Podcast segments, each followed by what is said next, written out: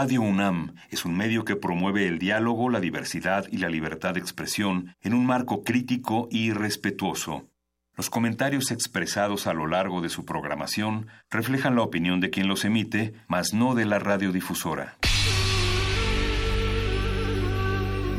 Por siglos nos hemos hecho escuchar. Nacimos como parte de esa inmensa mayoría. Hablar. Escuchar. Debatir. Proponer. Cuestionar. Está en nuestra naturaleza. Seamos instrumentos de conciencia de nuestro pueblo. Usamos el sonido porque atraviesa obstáculos. Muros. Fronteras. Nosotros somos la resistencia.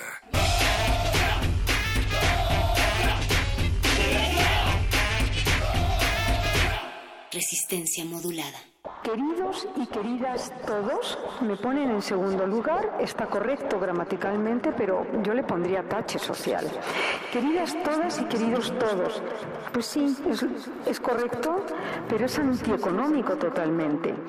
Queridos todos y queridas todas, los hombres van primero, ¿por qué?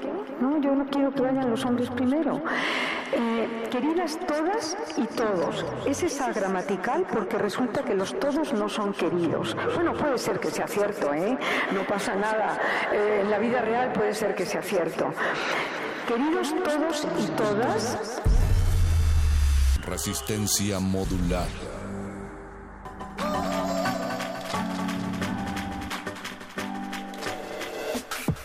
Epa, la resistencia se nombra en femenino, pero incluye a todos y esta noche te convocamos para que te acompañes de este ejercicio resistente de las 20 horas hasta las 23 horas a través de 96.1 Radio Universidad y estamos también en www.resistenciamodulada.com mi nombre es Natalia Luna y a nombre de la Resistencia esta noche estaremos platicando sobre si tú crees necesario decir las y los. Esa es la encuesta y puedes votar en arroba R modulada.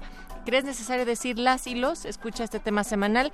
Hashtag machismo y lenguaje. Y el 18% hasta ahora ha dicho que sí es necesario, el 58% que no y el 24% solamente a veces. Ayer ya se discutía sobre esto, el día de mañana vamos a abordarlo desde el spoken word, el spoken poetry. Y bueno, no se olviden de votar tanto en nuestro Twitter como también en Facebook, estamos como, como Resistencia Modulada. Y esta noche la producción está conformada por Oscar Sánchez, la voz. Agustín Mulia en la consola y Alba Martínez en la continuidad. Bueno, pues hoy es miércoles de modernísimo, de resistor y también de muerde lenguas, pero antes también es momento de encontrarnos con los libros, pero también con una ruta arquitectónica. A continuación, el espacio de Arquine acá en Resistencia Modulada.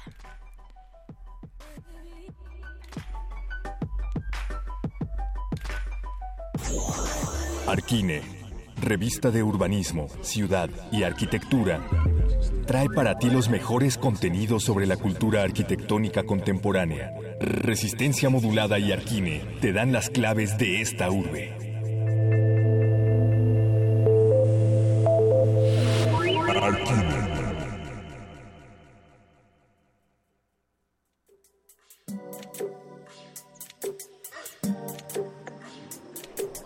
Venga, pues como parte de las actividades de la edición número 20, la vigésima edición del Corredor Cultural Roma Condesa, Arquine está ofreciendo al público una venta especial de libros en las que se podrán encontrar títulos más recientes de este editorial. Y para hablar sobre ello tenemos en la línea telefónica a Mariana Yuste. ¿Cómo estás, Mariana?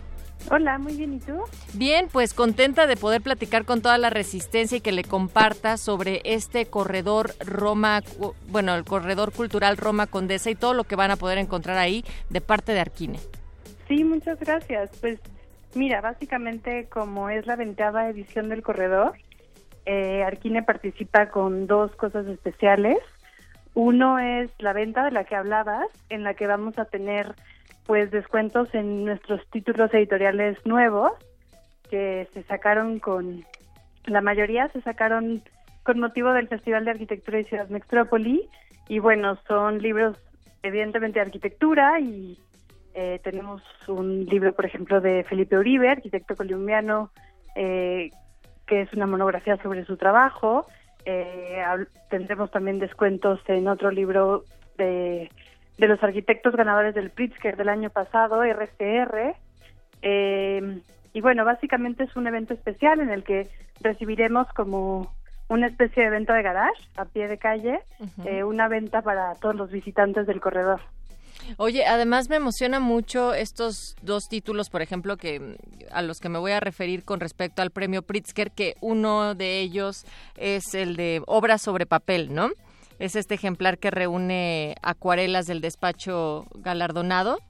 Exacto, este es, es una especie de catálogo de una muestra que se hizo en el Centro Cultural El Rule, en Metrópoli, y pues es también un libro que compila, son acuarelas y como dibujos donde los arquitectos han plasmado básicamente como sus ideas más eh, destacadas para la inspiración en sus obras. Entonces, es muy interesante, contiene como 200 acuarelas y son muy bonitas, son dibujos como muy abstractos sobre los arquitectos.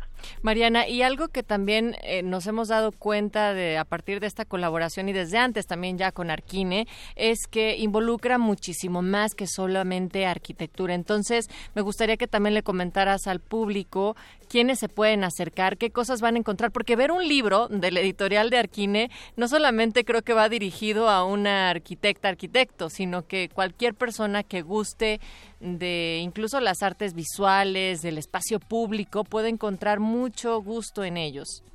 Sí, por supuesto. Mira, los libros eh, tenemos de, teoría sobre arquitectura, sobre diseño. Tenemos un título más o menos nuevo que se llama La escala y el origen, que habla sobre cómo se manufacturan los muebles en los arquitectos y diseñadores industriales. Entonces también está esa parte. Eh, también de diseño visual, pues básicamente todos nuestros libros están hechos en colaboración con diseñadores editoriales de alta calidad. Entonces puedes encontrar una serie de, libros que ofrecen, exacto, mucho más contenido que específicamente de arquitectura. Eh, también te puedo platicar de este, del último libro de Héctor Esraue, que compila pues sus últimos proyectos de diseño industrial en no sé, en cafeterías, restaurantes, hasta eh, vasijas y sillas, mobiliario, de todo. O sea, como dices, es una amplia gama de, títulos. Y algo que también está bien padre es la actividad que mm, se va a dar con Alejandro Hernández Galvez, que es editor de Arquine. Platícale al público. Exacto, es una también otro de nuestros eventos, es una ruta arquitectónica que básicamente Alejandro nos va a dar por eh, la Avenida México y la Avenida Ámsterdam destacando la arquitectura de la colonia condesa. Entonces es súper buena oportunidad porque, bueno, Alex es un conocedor máximo de arquitectura y pues básicamente es ir caminando y platicando un poco de cómo se construyó, cómo se, se, se generó el plan de la condesa a partir de lo que era el hipódromo. Oh, y creo que en estos momentos también habrá algunas piezas que estarán faltando en ese espacio, pero que de las cuales también hay que platicar.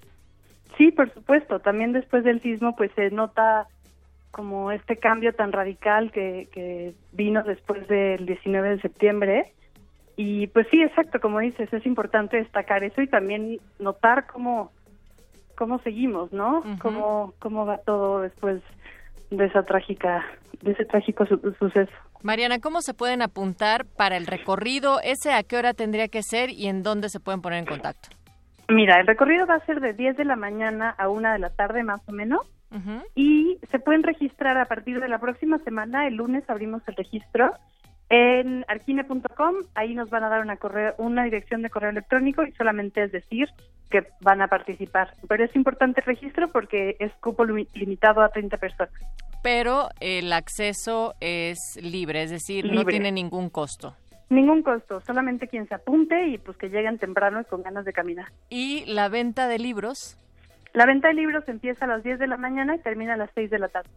y esto va a ser en Campeche, número 300, ahí en el penthouse, en la colonia Hipódromo Condesa, ¿no? Exacto, justo ahí. Pues ahí está la invitación el próximo 5 de mayo a partir de las 10 de la mañana. ¿Algo más que te gustaría compartir con la Resistencia, Mariana? Pues nada, muchísimas gracias por el espacio y los esperamos a todos para que conozcan un poco el proyecto. Por allá nos vemos y visiten también, por favor, el sitio de la página web que tiene Arquine, porque ahí verán que están involucrados en muchísimos proyectos, además de, por supuesto, de manera radiofónica acá con la Resistencia. Mariana Yuste, muchas gracias. Muchísimas gracias, que estén muy bien. Gracias. Bueno, pues a continuación los dejamos con el gordo y el flaco de la literatura en Muerde Lenguas. ¿Cómo se dice? ¿Cómo se debería de decir? Bueno, pues hoy van a estar resolviendo esas dudas del lenguaje con Luis Flores del Mal y Mario Conde. Resistencia modular.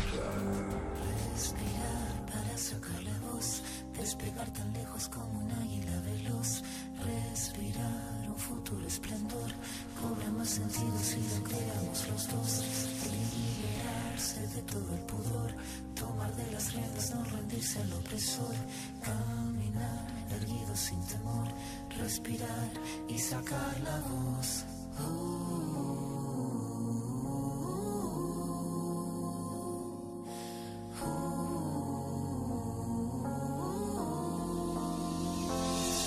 Tengo los bolsillos vacíos, los labios partidos, la piel con escama cada vez que miro hacia el vacío, las suelas gastadas, las manos atadas, la puerta de entrada siempre tuvo el cartel que dijo que estaba cerrada.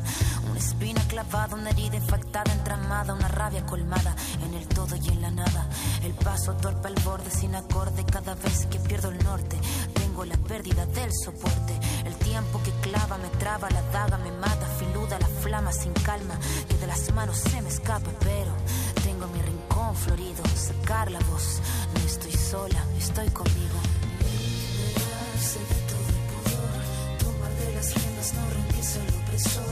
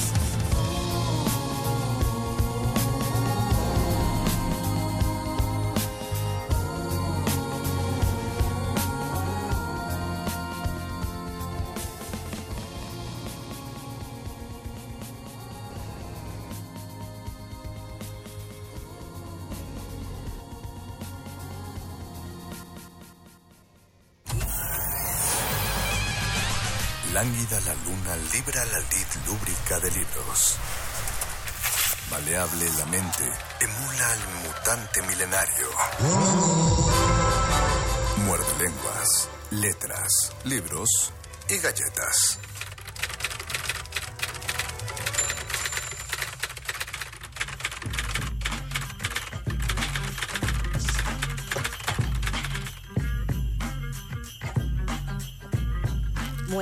Muerde, muerde, muerde. Muerde lenguas, muerde lenguas. Hoy es miércoles 25 de abril de 2018, son las 20 con casi 22 minutos. Esta es la voz de Luis Flores del Mal. Y aquí la voz del Mago Conde también les da la bienvenida para el Muerde Lenguas del 25 de abril Ah, estaba a punto de decir que era el último muerde lenguas de abril, pero no, todavía tenemos el del Día del Niño. Entonces, no, no entren el en del pánico. Día del Niño? No, es cierto. Ah, sí, Sí, es es verdad, el del 30 de 30. abril, lunes 30 de abril.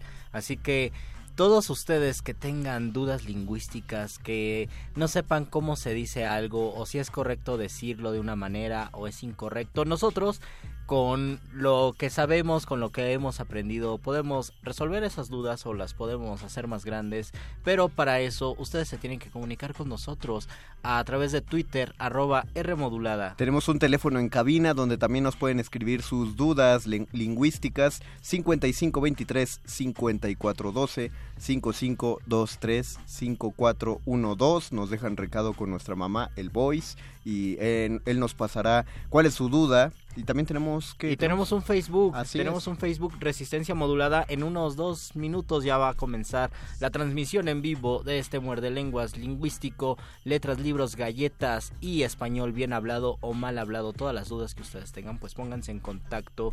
Mientras tanto, yo quiero decirles que una de las de las dudas que a mí me surgían es el justamente el copretérito cuando las personas van a la tienda y dicen venía por iba a y mucha gente te corrige automáticamente y te dice no se dice venía por se dice bien vengo por vengo por la renta vengo a comprar eh, leche vengo a comprar pan y uno dice entonces por qué se dice venía el hecho es que la lengua tiene diferentes tiene, tiene diferentes valores y tiene diferentes funciones y una de las funciones de la lengua, según un escritor, según un, teórico de la lengua, Jacobson dice que hay una función poética de la lengua, es decir, muchas de las palabras que utilizamos no las utilizamos directamente porque hay una cuestión emocional, hay una cuestión de cortesía y otras y otras tantas cosas. En el caso de venía por la renta, ese copretérito marca una posibilidad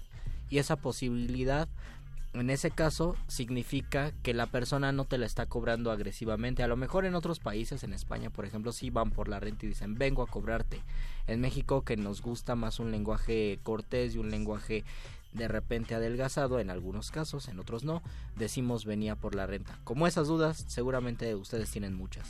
Dije, eh, yo voy a hablar también una intervención un tanto larguita para que a Luis le dé tiempo de escribir nuestro Facebook. Live, el cual pueden encontrar si entran a Facebook Resistencia Modulada. Esta función que dice Luisito del copretérito a mí se me quitó justamente porque eh, me generaba muchas dudas. Recuerdo que si yo llegaba a pedirle de este modo cosas a mi padre, él, él me hacía el chiste de preguntarme, ¿venías? Entonces ya no vienes a pedir y decía, ahí yo empezaba a pensar, claro, tiene totalmente sentido porque lo estamos haciendo, ¿de qué tan literal estamos haciendo esta cuestión? Ahora, en redes sociales lo que veo mucho es un, es un uso muy muy atrofiado del, del pospretérito generalmente. ¿Cuál? El, ¿Vendría? Ajá, porque ya... No, y, y, y, o sea, hay, hay una pésima conjugación de verbos, por ejemplo, cuando dicen, este, no sé, ponen una foto de tacos Ajá. y dicen, en este, nosotros estaríamos a punto, nosotros podríamos, a ver, déjame, déjame ar- armar bien esta. Tú y yo Estamos- estaríamos comiendo tacos, pero la regaste. no, tú y yo estuviéramos comiendo Ah, tacos. estuviéramos tacos. Ahí está, Ahí ya está. la tenía, gracias. Tú y yo estuviéramos comiendo tacos ahorita, pero la regaste. Eh, está, Ajá, e- ese está deformado, ¿no? Está, está complicado porque tendríamos que decir estaríamos. Lo que pasa que estuviéramos es el, es el subjuntivo que también marca una posibilidad.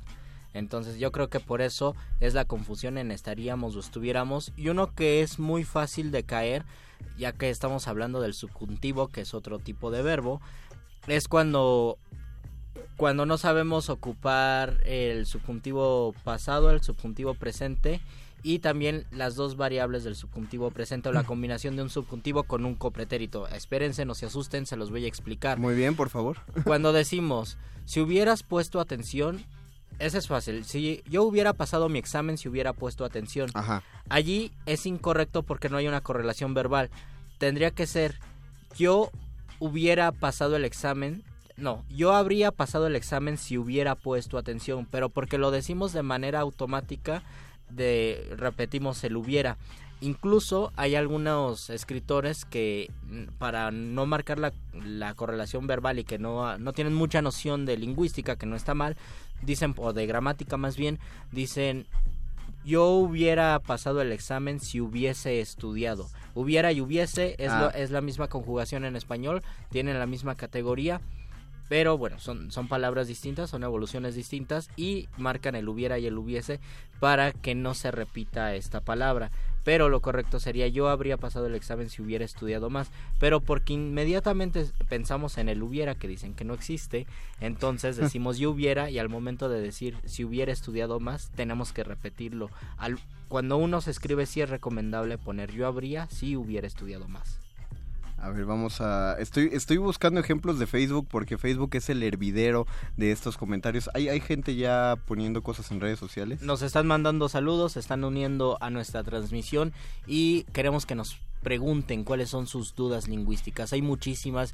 Yo he tenido muchas dudas a lo largo del tiempo y sobre todo con gracias a la carrera, gracias a las clases de lingüística me doy cuenta de por qué existen estas Por- por qué existen estos errores, que creo que es más importante saber explicar por qué existen los errores que corregir inmediatamente. Por decir, ejemplo, los, Ujú. eh, los más comunes, ¿no? Cuando acabamos, cuando se acaba una palabra en S, porque se siente que hay cierta pluralidad en la palabra, esta gente que dice vinistes, eh, ya Exacto. comistes, estuvistes, en algún momento eh, es como una deformación de una forma que sí era correcta, creo. No sé, Luisito corregirá. Cuando eh, decíamos el dijisteis, el hubisteis, y en algún momento, el hubisteis, y en algún momento creo que también se empezó a quitar la I y se encuentran ejemplos en los mismos textos de siglo de oro. De ya, ya era. Sí, por ejemplo, no sé, se decía antes distilado en lugar de destilado. Ajá. O se decía envidiar en lugar de envidiar. Porque envidiar es la palabra antigua de donde salió envidiar. Y esos dos, esos dos ejemplos me vienen a la mente porque hay un poema de Góngora muy famoso donde él escribe envidiar y distilado. En el caso de llegastes, cantastes, yo pensaba en un principio que era por un equilibrio lingüístico con las personas que hablan con sin la S final. Es decir, por cada cubano que dice lo niño y la casa, hay un chilango que dice llegaste y comiste. Pero no.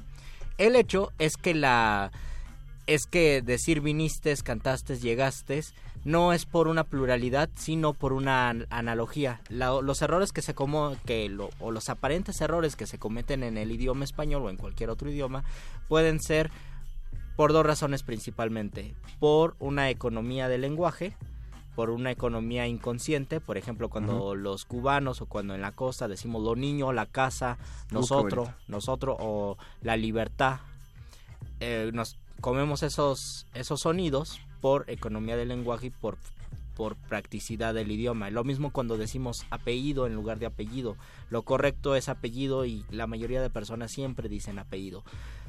En el caso de vinistes tiene otra tiene otra explicación y es la analogía. Por analogía nosotros creamos palabras que no existen. Una de ellas es, por ejemplo, decir cercas y lejos. Porque lejos termina en S, pensamos que si lo contrario de lejos es cerca, le falta una S a cerca. Entonces decimos cercas. También pasa, por ejemplo, con alguien y nadie. Decimos nadie por analogía con alguien. Entonces esa es la confusión y por eso nos Ah. decimos nadie. Y pasa muchísimo. es cu- es curioso, yo me acuerdo que eh, hacía un, un chiste unos eh, amigos de letras hispánicas acerca de un uso del lenguaje en Oaxaca, porque hay, hay una frase que es como, como de autoridad eh, y, y casi de chiste, que dice, ya llegó su padre, ¿no? Oh, Pero, pero eh, en este uso, como llegaba alguien y veía a muchas personas en esa reunión, llegaba y decía, ya llegó sus padres. Oh. Porque eh, era como el plural de, claro, no puede ser su, me suena singular, entonces no es el su de, de uno de ustedes, sino es el su de Hay todos. una analogía Por lo tanto debe ser sus, Sus pero padres. como soy solo un padre, entonces soy sus padres. Yo tenía una amiga en la, en la prepa que me de- en lugar de decir ve, me decía ves. Por analogía con la segunda persona que es tú comes, tú cantas, tú juegas, entonces tú ves, ves a la tienda, ves. En lugar de decir ve a la Ah. tienda, decía ves a la tienda. En el caso de llegaste es por analogía con la segunda persona de la segunda persona del singular que termina siempre con ese. Tú llegas, tú llegarás, tú llegarías, tú llegabas. Entonces pensamos, tú llegaste porque hacemos analogía con todas esas palabras. Lo mismo pasa con las personas que dicen siéntense. Dicen siéntense y le agregan esa N al final porque están pensando en esos imperativos que es caminen, canten, jueguen, pasen, entonces dicen siéntense. De lo que no nos damos cuenta cuando cometemos estos errores es que la N sí existe, solamente que hay un pronombre al final. Siéntense, ahí está el pronombre, pero nos suena raro, entonces decimos siéntense. Y pasa lo mismo con llegaste, pasa lo mismo, por ejemplo, cuando dices... Eh, nosotros que lleguemos, que nosotros lleguemos, que nosotros jueguemos, que nosotros cantemos, en lugar de decir cantemos, juguemos, lleguemos. Cantemos. Ahí es porque hacen analogía con otro subjuntivo que es llegáramos, jugáramos, cantáramos. Entonces piensan, si se dice llegáramos, si se dice jugáramos, se debe decir lleguemos y jueguemos. Eh, tenemos un comentario aquí de Eduardo Nájera quien nos llamó al 5523-5412 y pregunta que tiene dudas para conjugar los verbos soldar y satisfacer. Oh, ese es común. Ese es común. Ese es común pasado, yo soldé, tú soldaste, él soldó, nosotros soldamos, ustedes soldaron, ellos soldaron. ¿De qué, ¿En qué tiempo tienes la duda, eh, Eduardo Nájera? Tenemos, tenemos que ver porque ¿qué, ¿qué tal si te digo algo, algo que no está mal? Mientras te adelanto. Una, cuando uno piensa por más de dos segundos una palabra, empieza a dudar. Por eso, Lalo, después de la canción, te voy a decir cuál es cuál es la forma correcta, pero te voy a decir, te voy a dar la, la explicación por qué algunas palabras diptongan y otras no. Por ejemplo, sorber no diptonga, pero mucha, muchas personas piensan que diptongan, piensa que diptonga, sorber, y dicen yo suervo, él suerve, nosotros sorbemos. Hay vocales en el latín que eran largas y vocales en el latín que eran breves. Cuando son largas, no diptongan como comer. Era de una palabra latina que no era larga, entonces no se dice yo cuemo, se dice yo como, tú comes. Pero había palabras cortas como soñar y es así diptongan, por eso se dice soñar y sueño o yo sueño, tú sueñas o como puerta y portal. Ahí diptonga porque era una O larga pero en otras palabras no diptonga. En el si soldar viene, su raíz era una era una boca larga, no diptongaría y sería yo soldo, pero no, sí es, es una corta, porque si dice yo sueldo, tú sueldas. Y yo creo que también va sobre la duda de satisfacer, está hablando de la tercera persona del pretérito. O la tercera persona, ¿cuál? Él satisfizo. Ah, exacto, sí. Porque muchos dicen satisfació. Satisfació. Lo que, lo que pasa que satisfacer tiene la misma raíz que la palabra, bueno, no la misma raíz, viene es la misma que la palabra ah. hacer. Entonces, como ustedes conjuguen el verbo hacer, tienen que conjugar el, el, verbo satisfacer. De hecho, es el mismo. De hacer viene de hacer, que es de facer, ¿no? Y de hecho, facer se dice en portugués y en italiano, me parece, no sé si en francés. Entonces, como ustedes conjuguen hacer, conjugan satisfacer él satisfizo, yo satisfago, hizo, satisfacemos, etcétera. Qué buena, qué buen comentario, eh, bueno, qué buen truco. Eh, tenemos un chorro de comentarios. Tenemos un chorro de comentarios y un chorro de palabras. De hecho, nuestro programa Muerde Lenguas estaría mal, porque cuando se cuando no hay sílaba tónica, no debería diptongar. Morder es yo muerdo, tú muerdes, él mordió. ¿Por qué decimos mordió y no muerdió?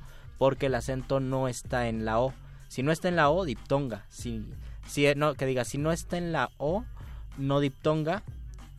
Perdón, bueno, yo muerdo, lleva acento. Sí diptonga porque había un acento. No diptonga si no lleva pero, acento. Pero, pero, pero, ¿por qué está mal? Porque es una palabra compuesta, es muerde lenguas.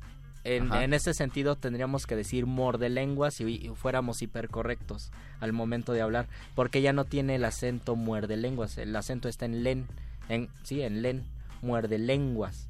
Tendría que ser morde lenguas como mordedura, mordible, mordida, tendría que ser morde lenguas.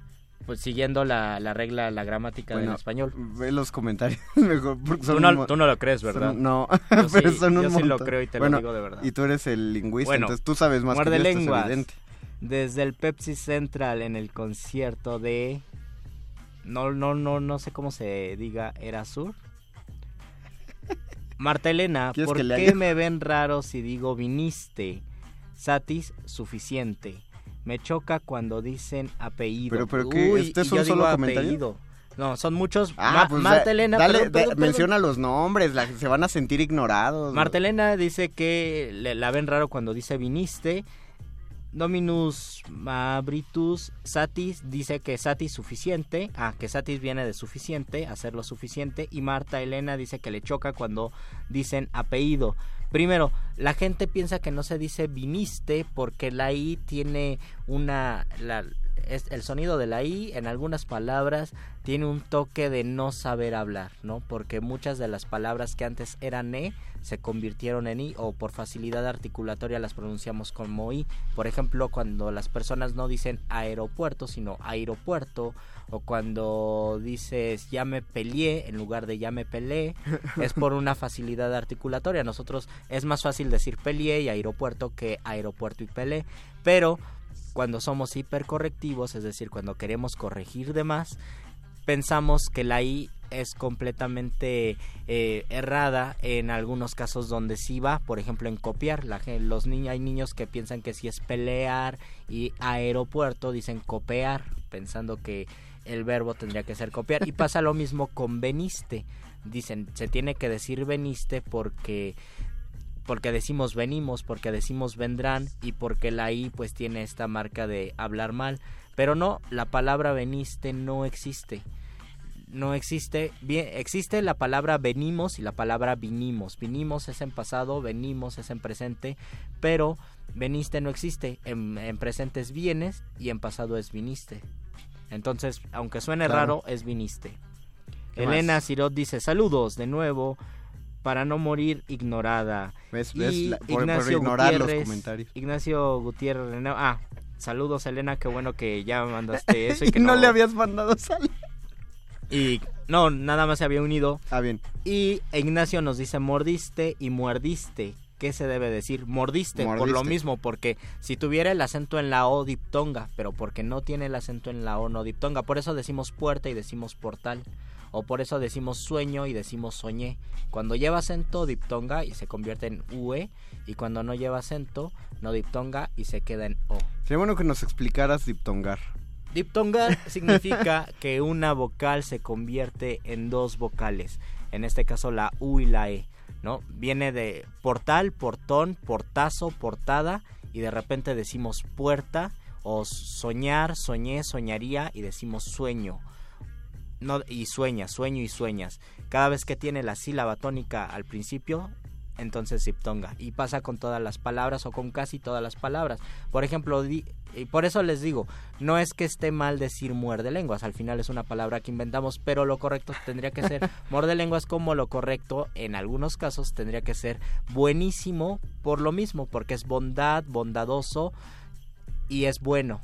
Entonces, en lugar de decir bueno, tendrías que decir bon- eh, bonísimo. Pero el, ca- el caso es que el superlativo en latín de bonísimo es óptimo. Pero nadie va a decir esta comida está óptima. Dice esta comida está buenísima. sabe? Si- y si si, te dices gustó está demasiado. bonísima, suena muy raro. En portugués, de hecho, sí dicen óptimo en lugar de muy bueno. Vamos a poner una canción. Vamos a poner una canción y regresamos con muchas otras dudas. Que ustedes nos escriban o nos llamen al 55 23 54 12 o en el Facebook Live. Sabemos- O en el Twitter, arroba R modulada. Esto es Muerde Lenguas, Letras, Libros, Galletas. Y hablen bien.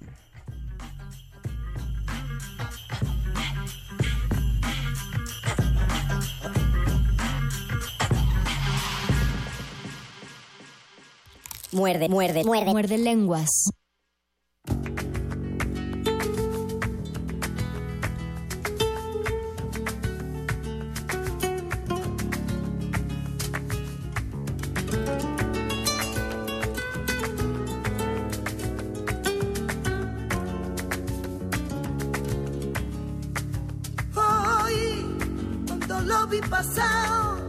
Siento un escalofrío corre por mi cuerpo.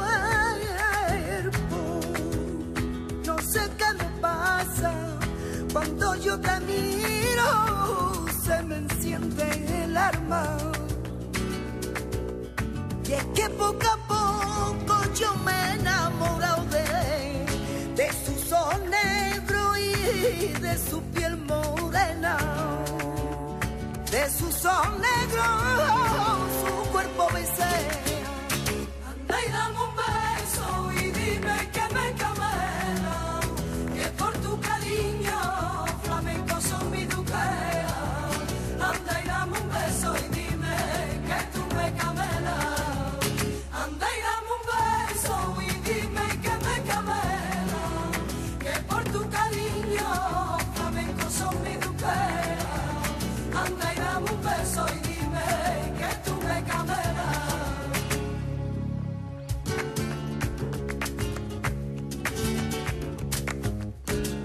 Anoche soñé que por fin me hablaba y yo le decía que también le amaba. De repente un beso que puso mi labio desperté del sueño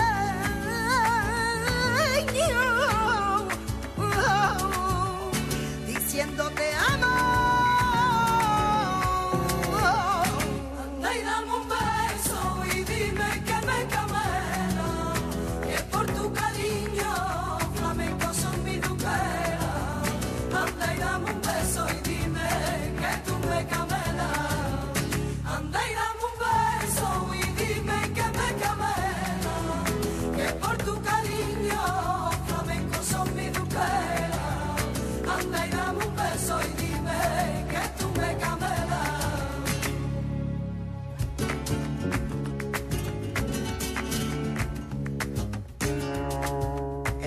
ya se oscurece, la tarde se va muriendo. Y así mi corazón muere, ritmo cuando no te veo. De noche no duermo, pensando en tu beso.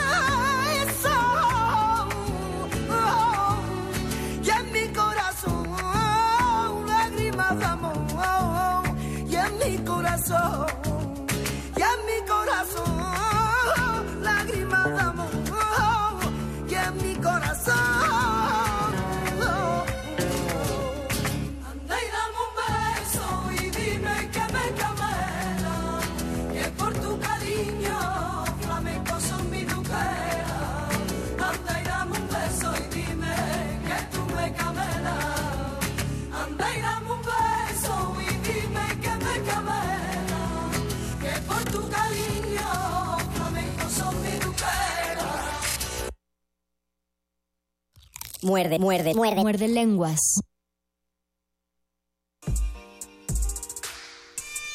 Por favor, no tomen como un statement político el corte a la música española. No nos estamos vengando por cualquier cosa ocurrida hace 400 años. Por favor. O cualquier cosa ocurrida apenas, ¿no? porque por ahí anda Peña Nieto, entonces. ¿Está en España? Sí, está en Ah, España. mira. Entonces, Ha de sentir bien padre Peña Nieto. Después del- de ver al Bronco en el debate, Sí, ha de- por ha de sentirse bien padre. Y, Sí. a- y además ¿Te das dice, cuenta tengo, que ya no tengo, tengo que disfrutar el avión presidencial antes de que, Antes lo de que vendan. me lo vendan. Antes de que se lo den a- a- al Trump, como se dice. Al Trump. Como se dice vulgarmente. Ahora que dije entonces pensé en esta maravillosa palabra, adverbio, que lo ocupamos a veces quitándole todas las, todos los sonidos y decimos en tons o decimos Tons. simplemente tons y es lo mismo, facilidad articulatoria. Nos eh, porque somos flojos, o inconscientemente queremos acortar las palabras. El latín eh, derivó en español y, derivó en lenguas romances por esto que es la economía del lenguaje, porque es algo natural de las de todas las lenguas y de todos los sistemas lingüísticos ir acortando las ideas y hacer de las palabras más largas unas palabras cortas. Un ejemplo maravilloso es el verbo colgar. Colgar tiene su hermano que no evolucionó y que lo sacamos directamente del latín que es colocar. La palabra colocar y la palabra colgar son la misma palabra, pero colgar es la vulgaridad de colocar. Es decir, empezábamos a hablar mal y en lugar de decir colocar nos daba flojera decir colocar y decíamos cologar porque la G es más fácil de pronunciar que la que y luego era más muy largo decir cologar y acabamos des- diciendo colgar Y mejor Y- dijimos poner. y, y decimos poner. El, el chiste es de que colgar y colocar sí tienen, tienen un significado parecido, aunque es mucho más específico decir colgar que colocar. Puedes decir coloca mi bolsa allí, Pero si dices cuelga mi bolsa allí, ya sabes más o menos que la quiere, que quieres que esté, por ejemplo, en un perchero.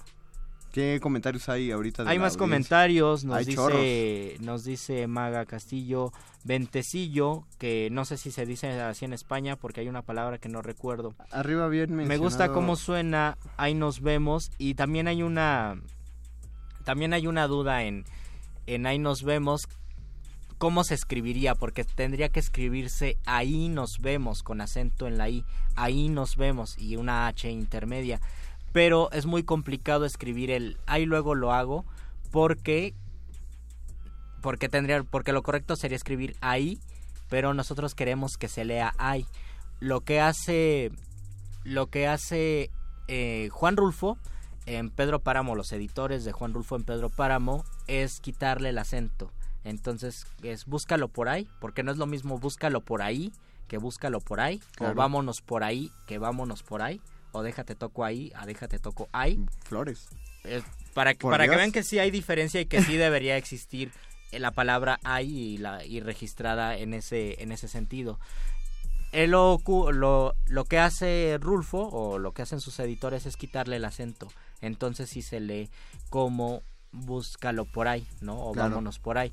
Y lo que hacía otro magnífico poeta, Rubén Bonifaz Nuño, y él sí, porque él sí lo pensó de esa manera, es ponerle un acento a la palabra ahí, ahí pero en, en la letra A. Entonces era muy fácil para él. eh, es muy fácil leer sus poemas o leer sus últimos poemas porque dice vámonos por ahí y le pone acento en la, en la palabra A, en la letra A, y es algo que yo también hago muchísimo cada vez que quiero escribir el ay, que es tan mexicano. Nos escribe, bueno, nos llamó a cabina Imelda, Imelda Pérez de Iztacalco. Felicita el Saludos, programa. Iztacalco. Dice, porque es el único que orienta sobre el uso del lenguaje. Le gustaría que se abordara el tema sobre el uso de los anglicismos. Oh, y le incomoda que oh, digan... it's perfect. le incomoda, eso no es un anglicismo, es...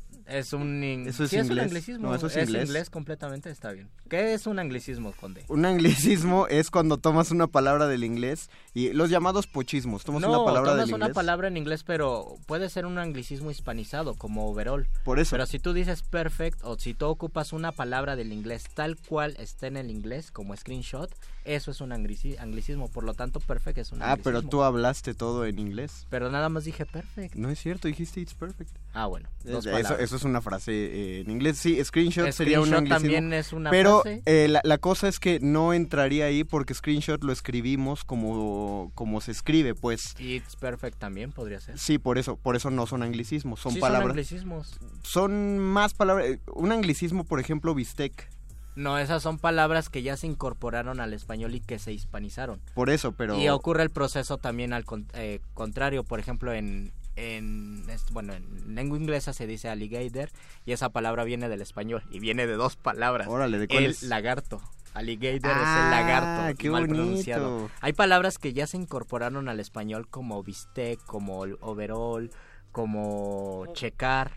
Y hay palabras que son completamente en inglés que las ocupamos en que las ocupamos sus eh, sabiendo que hay palabras en español que pueden sustituirlas y hay una lucha porque se ocupen las palabras en el español. Una de ellas sería como screenshot o ¿cómo se dice? pantalla verde. Eh, green screen. Green screen o freelancear Freela- o freelancer, freelancear. freelanceo. Esas, esos son los anglicismos que me parece que por ahí va la duda. El, el que generó mucho, eh, mucho eh, controversia cuando salió el diccionario de la lengua, el diccionario mexicano de mexicanismos, Mm. porque incluyeron la palabra jocho.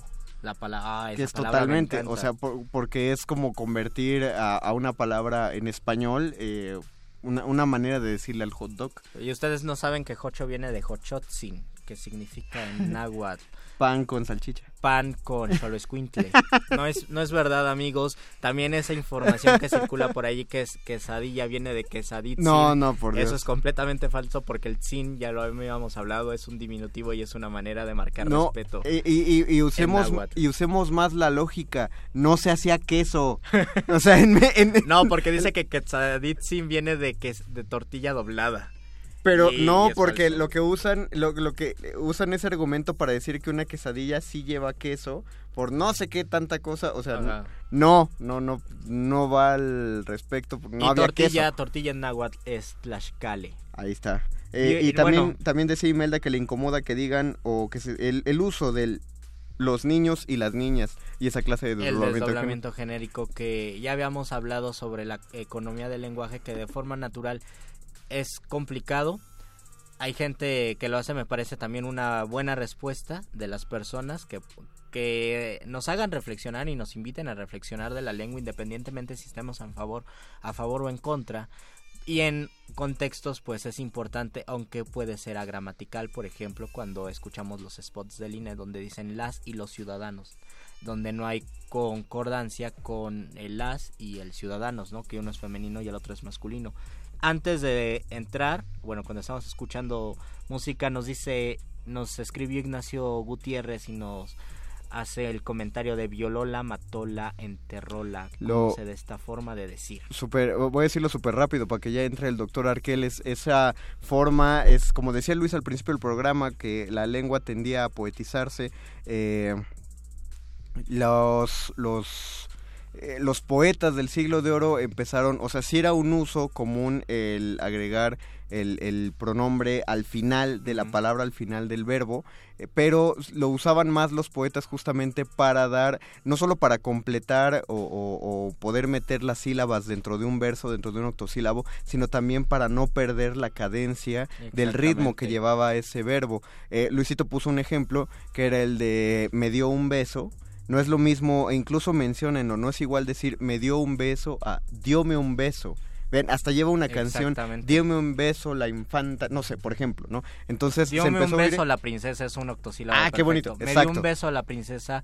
Yo no sé, pero es más es más eufónico. Diome un beso la princesa porque el acento queda exactamente El otro en las primeras sílabas. el otro también es octosílabo, pero como lo dice Luis, no se siente la canción dentro de ese verso. La cosa es que ese uso de dejar el pronombre al final lo usaban mucho los periodistas del siglo XIX, porque los periodistas del siglo XIX escribían como verdaderos poetas y era el uso. Asesinaronlo fuera de su casa. Y, y si uno si pueden meterse a algún periódico o encontrar un periódico del siglo XIX la manera de la redacción es, precio- es preciosa. Asesinaronlo fuera de su casa. La noticia era terrible, tal, pero, pero la estaba muy bien redacción era preciosa. Y aprendiendo de ahí es que los escritores de nota roja se deformaron y entonces empezaron a tomarlo porque creyeron que era el modo correcto de escribir una nota, pero pues también tenían ciertos errores y generaron un lenguaje propio muy bonito, como es el caso del Raptola, Violola y Matola, que lo escribieron en, en el Alarma. Y con este comentario y celebrando el gol de las chivas que acaban de meter, es que va a empezar la última sección del Muerde Lenguas, la el sección más esperada. apoteósico con el doctor Arqueles. Cuando la primer duda del hombre surgió, el universo respondió con el conocimiento en forma de persona. Una persona con suéter.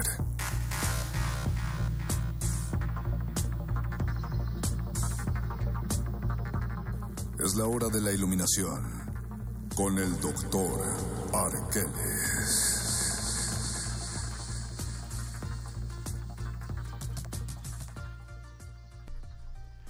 Doctor Arqueles, hablamos del idioma, nos apasionamos. Bueno, no, no tanto, creo que tampoco uno debe perder los estribos y defender a capa y espada Uno- como ocurre mucho en redes sociales, pero sí hablamos del idioma. Tendría que ser justo como Demóstenes tal vez. Ah, Esa Justo, sería la cuestión. an- antes de entrar al tema, nada más, nada más decir este chiste que nos, que nos dijeron por teléfono, César Chirino. Es, es muy, piénsenlo, es para pensar, se dice, pueden googlear anglicismo. Piénsalo, está bien Oh. simpático. Ya, doctor Arqueles, eh, muchas gracias, César Chirino. Doctor, acerca de Demóstenes. Demóstenes. Bueno, para empezar hay que hablar un poco del contexto. Esta persona no es el gato de la famosa serie Gato Aunque, pandilla. aunque el gato sí se llama así por Así es. Eh, el asunto es que Demóstenes, el verdadero Demóstenes, fue un griego que vivió en el periodo alejandrino, mejor conocido como época helenística, eh, un periodo en el que la región griega se volvió un espacio cosmopolita que reunía diversas culturas, religiones y civilizaciones. El asunto con Demóstenes es que se volvió uno de los oradores más importantes de la historia dentro de la política de Atenas durante el siglo IV Cristo. ¿Usted piensa, doctor Arqueles, ahora que vimos el debate y el arte de echar verbo, es importante la elocuencia o puede ser peligrosa porque puedes convencer a alguien de, por ejemplo, de que vote por ti cuando en realidad la estás ocupando para para un fin propio, para robar o qué sé yo? Definitivamente el uso de la oratoria es bastante importante y es digno de reflexionar cómo puede utilizarse, digamos, para el bien o para el mal. Eh, precisamente hay figuras eh, con cierta verborrea, como le llamaría Platón, esta forma de hablar y hablar y hablar y hablar sin parar para tratar de dar un punto o usar las famosas falacias como lo que hizo Ricardito Anaya Falacia- el día domingo. Falacia ad es hominem. Ad hominem, precisamente. ¿Cuáles son las falacias ad hominem? La falacia ad hominem es usar un argumento en el cual nos basamos en una cuestión individual, personal, de aquella persona a la cual estamos eh, refutando para negar el valor de sus argumentos. Básicamente la gente que dice, o tú opinas de política y te escriben, bueno, ¿tú qué vas a saber de política si tu foto de perfil es un monito chino? Exactamente. O sea, eso es, es, no tiene nada que ver una cosa con la otra, pero sí sientes que desacreditas de ese modo a la persona. Hay unas, eh, no sé si sea falacia, pero por ejemplo decir, no estoy de acuerdo contigo o, o levantar, no, voy a poner el ejemplo del debate. A ver. O el ejemplo de algún post-debate en una mesa de diálogo donde eh, un coordinador de Morena diga, no, la amnistía no es rescatar, no es sacar a los criminales, no es sacar a los asesinos, no es sacar a los narcos por estas razones y da las razones. Y el coordinador del PAN dice, pues yo pienso que sí es sacar a los narcos y yo pienso que sí van a sacar a los criminales. Es un tipo de falacia, ¿no? En efecto, es una de las diversas falacias que nosotros conocemos hoy en día, que precisamente fueron perfeccionadas por Demóstenes dentro de un sistema de discurso, mm, digamos, idealista, pasional, con mucha abundancia, con preparación, que además era rápido. Eh, incluso el mismo Cicerón le llamó el orador perfecto a Demóstenes y algunos otros le llamaban el lex orandi o la ley en la palabra y decían que estaba él solo entre el resto de los Oh. oradores. Pues complicado pensar en la elocuencia porque tengo que mencionar a alguien muy incómodo, pero es elocuente. Para poner un ejemplo que elocuencia nunca va- no está empatada con la congruencia. Carlos Salinas es una persona elocuente que nunca se le traba la lengua, que puede formular perfectamente bien una idea y ustedes ya saben quién es y si no busquen su biografía para que vean que Si la no elocuencia y no- la congruencia nunca van de la no si alguien no sabe quién es Carlos Salinas de Gortari, es muy joven para ustedes. Es muy joven para ustedes. Y con eso, pues supongo que tenemos que terminar este muerde lenguas. Pero si quieren oír más chistes del debate o hacer más Nos quedaron chistes del muchísimas debate. dudas. Yo me comprometo a, Ah, muy bien, qué a onda. resolverlas ya fuera del aire. Si ha quiere- llegado Alberto Candiani. Si quieren enviar chistes sobre el debate, escríbanselos a la señora Berenjena en Facebook Resistencia Modulada. vamos a hablar del debate. Bueno, Ella les dará réplica y continuidad a, a sus comentarios, así que no se despeguen porque viene el modernísimo y después Viene cierra la... Resistor. Así es, cierra la resistencia ese muchacho. Todavía quedan dos horotas de resistencia, Luis, pero nosotros ya nos vamos. nosotros nos vamos y agradecemos a Agustín Mulia en la operación. Muchísimas gracias. Muchas gracias, eh, Alba Martínez, en continuidad. A Oscar El Voice en la producción. Y a toda la resistencia y ustedes que nos vieron en Facebook Live, muchas gracias. Se despiden de estos micrófonos. Luis Flores del Mar. El Mago Conde. Y el doctor Arqueles. Los locutores del muerde lenguas se quieren deslocutor y muerde lenguarizar. El que los deslocutor y muerde lenguarice, buen deslocutor y muerde lenguarizador será.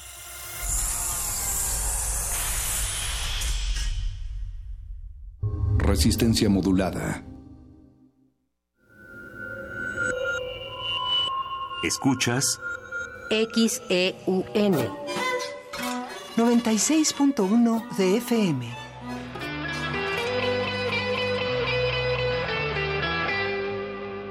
Comenta en vivo nuestra programación. Facebook Radio UNAM. Twitter arroba Radio UNAM. Radio UNAM. Experiencia sonora. Un artista de la depravación.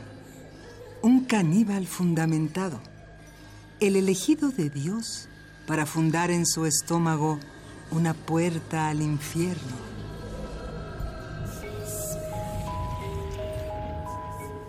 Radio UNAM te invita a escuchar los relatos de erotismo y terror de Enoch en la puesta en escena La Confesión del Caníbal, de Sergio Rud.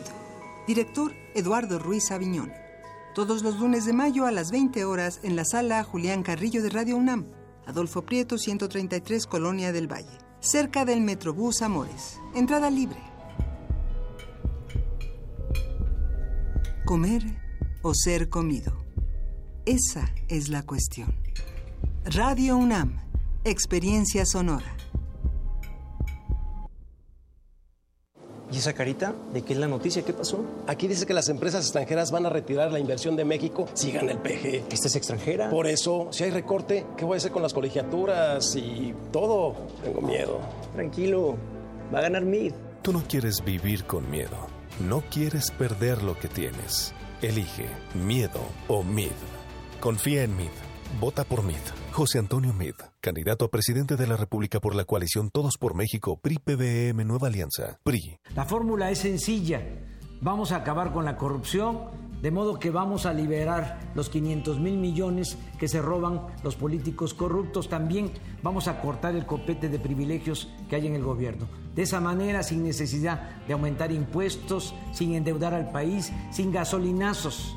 Vamos a impulsar actividades productivas, van a haber empleos, va a haber bienestar. Juntos haremos historia. Andrés Manuel, presidente. Morena.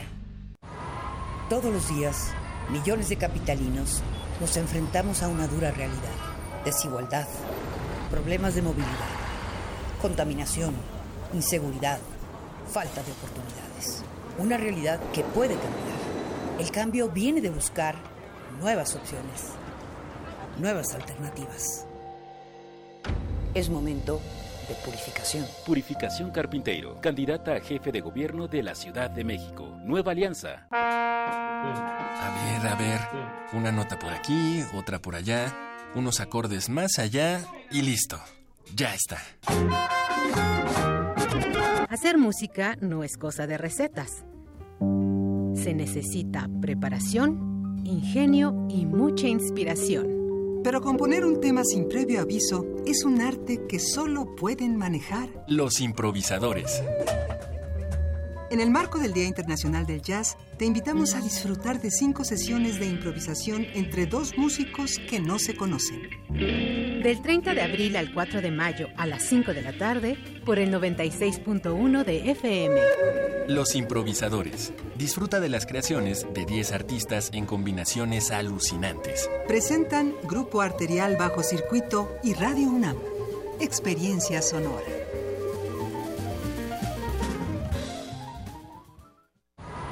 Todos los días, millones de capitalinos nos enfrentamos a una dura realidad. Desigualdad, problemas de movilidad, contaminación, inseguridad, falta de oportunidades. Una realidad que puede cambiar. El cambio viene de buscar nuevas opciones, nuevas alternativas. Es momento de purificación. Purificación Carpinteiro, candidata a jefe de gobierno de la Ciudad de México. Nueva Alianza. Hablemos claro. Todas y todos tenemos que actuar juntos y decidir lo mejor para México. A nosotros nos toca votar libremente. Es por eso que tenemos que estar bien informados y los medios de comunicación deben colaborar para que así sea. Los partidos deben respetar las reglas y quienes resulten electos deben responder a la confianza de las y los mexicanos. Para tener el país que queremos, todos debemos hacer lo que nos toca. INE. El domingo 20 de mayo a las 9 de la noche, hora del centro, el INE realizará el segundo debate entre quienes compiten a la presidencia de México. En esta ocasión habrá público presente participando. El tema principal a debatir será México en el mundo y se discutirán los siguientes puntos. Comercio exterior e inversión, seguridad fronteriza y combate al crimen transnacional, derecho de los migrantes. El debate será transmitido por diversos medios. Infórmate y vota libre el próximo primero de julio. INE.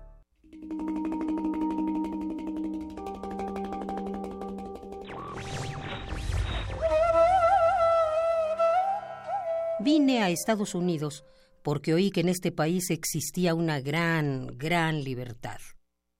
Cometí un error al elegir Estados Unidos como una tierra de libertad, y es un error que en el balance de mi vida ya no puedo compensar. Albert Einstein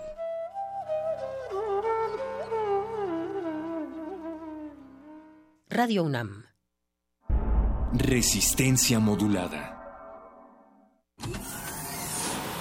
Aquí queremos un mundo en el que quepan todas las familias, voces, opiniones. mundos. Nos protegemos en muros de cristal para evitar la vigilancia. Si no podemos bailar, entonces no es nuestra resistencia. El modernísimo. Todo es arte, todo es política.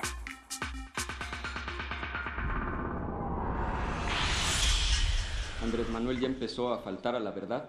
Sí propuso una amnistía. Andrés, sin duda tu amnistía te pone del lado de los criminales. Y Andrés siempre exagera en eso. La amnistía que propone López Obrador no es la solución. Esa es la principal diferencia que tengo con Andrés Manuel López Obrador. Andrés Manuel, tú eras el jefe de gobierno. Mientras haya impunidad, no puede haber seguridad. Fíjense la diferencia. Andrés Manuel López Obrador y yo fuimos a Guerrero en distinta ocasión. Él fue a decirles que los iba a liberar a través de la amnistía. Yo fui a decirle a la gente que los iba a defender. Y Andrés Manuel se equivoca en sus El modernísimo.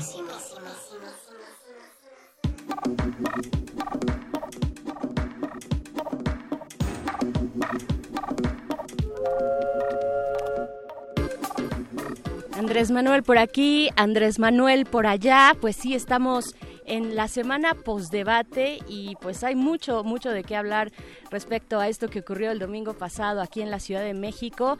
Eh, parece que ya se está formando el frente amplio de todos contra Andrés Manuel que sale en una y otra declaraciones de los candidatos por la presidencia de este país. Pero antes déjenme darle, darles la bienvenida a todos y a todas a una nueva emisión del Modernísimo de Resistencia Modulada. Yo soy Berenice Camacho y los voy a acompañar de aquí y hasta las 10 de la noche, si ustedes así lo permiten, para hablar de derechos humanos y por supuesto, por supuesto del debate. Eh, y pues bueno, antes que nada, decir que esto se da gracias a la producción que se encuentra del otro lado del cristal. El señor Agustín Mulia está en la operación de la consola, está, eh, está Alba, Alba, está Alba Martínez por allá, que no la alcanzo a ver, pero ya, ya se asomó, sacó su manita para saludarles a ustedes también y Oscar Sánchez, el voice, en la producción ejecutiva, todo esto para realizar, para llevar hasta sus oídos la resistencia de Radio UNAM. Y pues bueno, sí, ya como lo escucharon, estaremos hablando del debate, eh, pues de qué más, de muchas cosas más en realidad, hay mucho que decir, pero para esto estaremos con Arturo Espinosa Silis, él es colaborador del Modernísimo en temas electorales, pero también platicaremos con Alfredo Lecona desde para, para, hablar de un debate, de un ángulo, perdón, eh, muy específico del debate que es precisamente el de los derechos humanos que al parecer estuvieron pues más bien brillaron por su ausencia en las declaraciones de la y los candidatos. Y pues bueno, esto en la emisión de 25 de abril del modernísimo aquí en Resistencia Modulada. Ustedes pueden unirse a esta conversación a través de nuestras redes sociales. En Twitter nos encuentran como arroba R. Si no nos han seguido, háganlo ahora. Y en Facebook, Resistencia Modulada también por ahí atendemos. Y como siempre, para empezar con buena onda, vamos a escuchar algo de música. Esto es Qué Beleza de Kim Maya. No le cambien que están en el modernísimo. El modernísimo.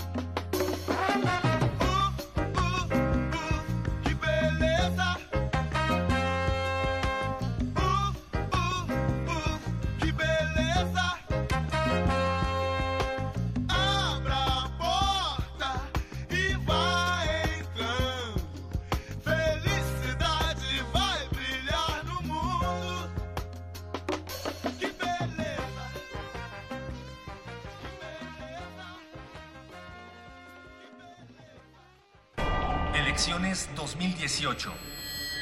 Aquel candidato a la Bienvenido a la competencia. con ustedes para convencer. No soy Aplicación de la ley. Capricho del gobernante. Tenemos que hacer, tenemos que hacer esto. fue la rebanada del pastel? Elecciones 2018. Con Arturo Espinosa Silis. Por un voto informado. El modernísimo.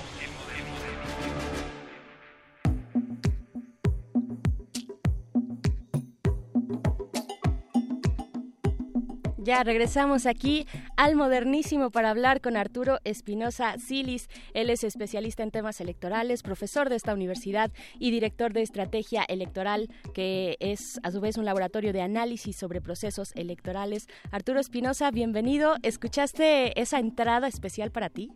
Ya escuché, Bere, muchas gracias. Wow, está padrísima. Está padre, qué bueno que te gustó. A nosotros nos da mucho gusto tenerte por acá, eh, pues en este proceso electoral que cada vez se pone más candente, más interesante, eh, en tanto se acerca la- el gran día, ¿no? Pero antes que nada, Arturo, eh, quiero que los demás se enteren que tanto estrategia electoral como horizontal se reunieron para ver el debate eh, del pasado domingo y quiero que nos cuentes un poquito nada más así como para abrir, eh, pues qué tal estuvo el ambiente por allá. Así es, Bere.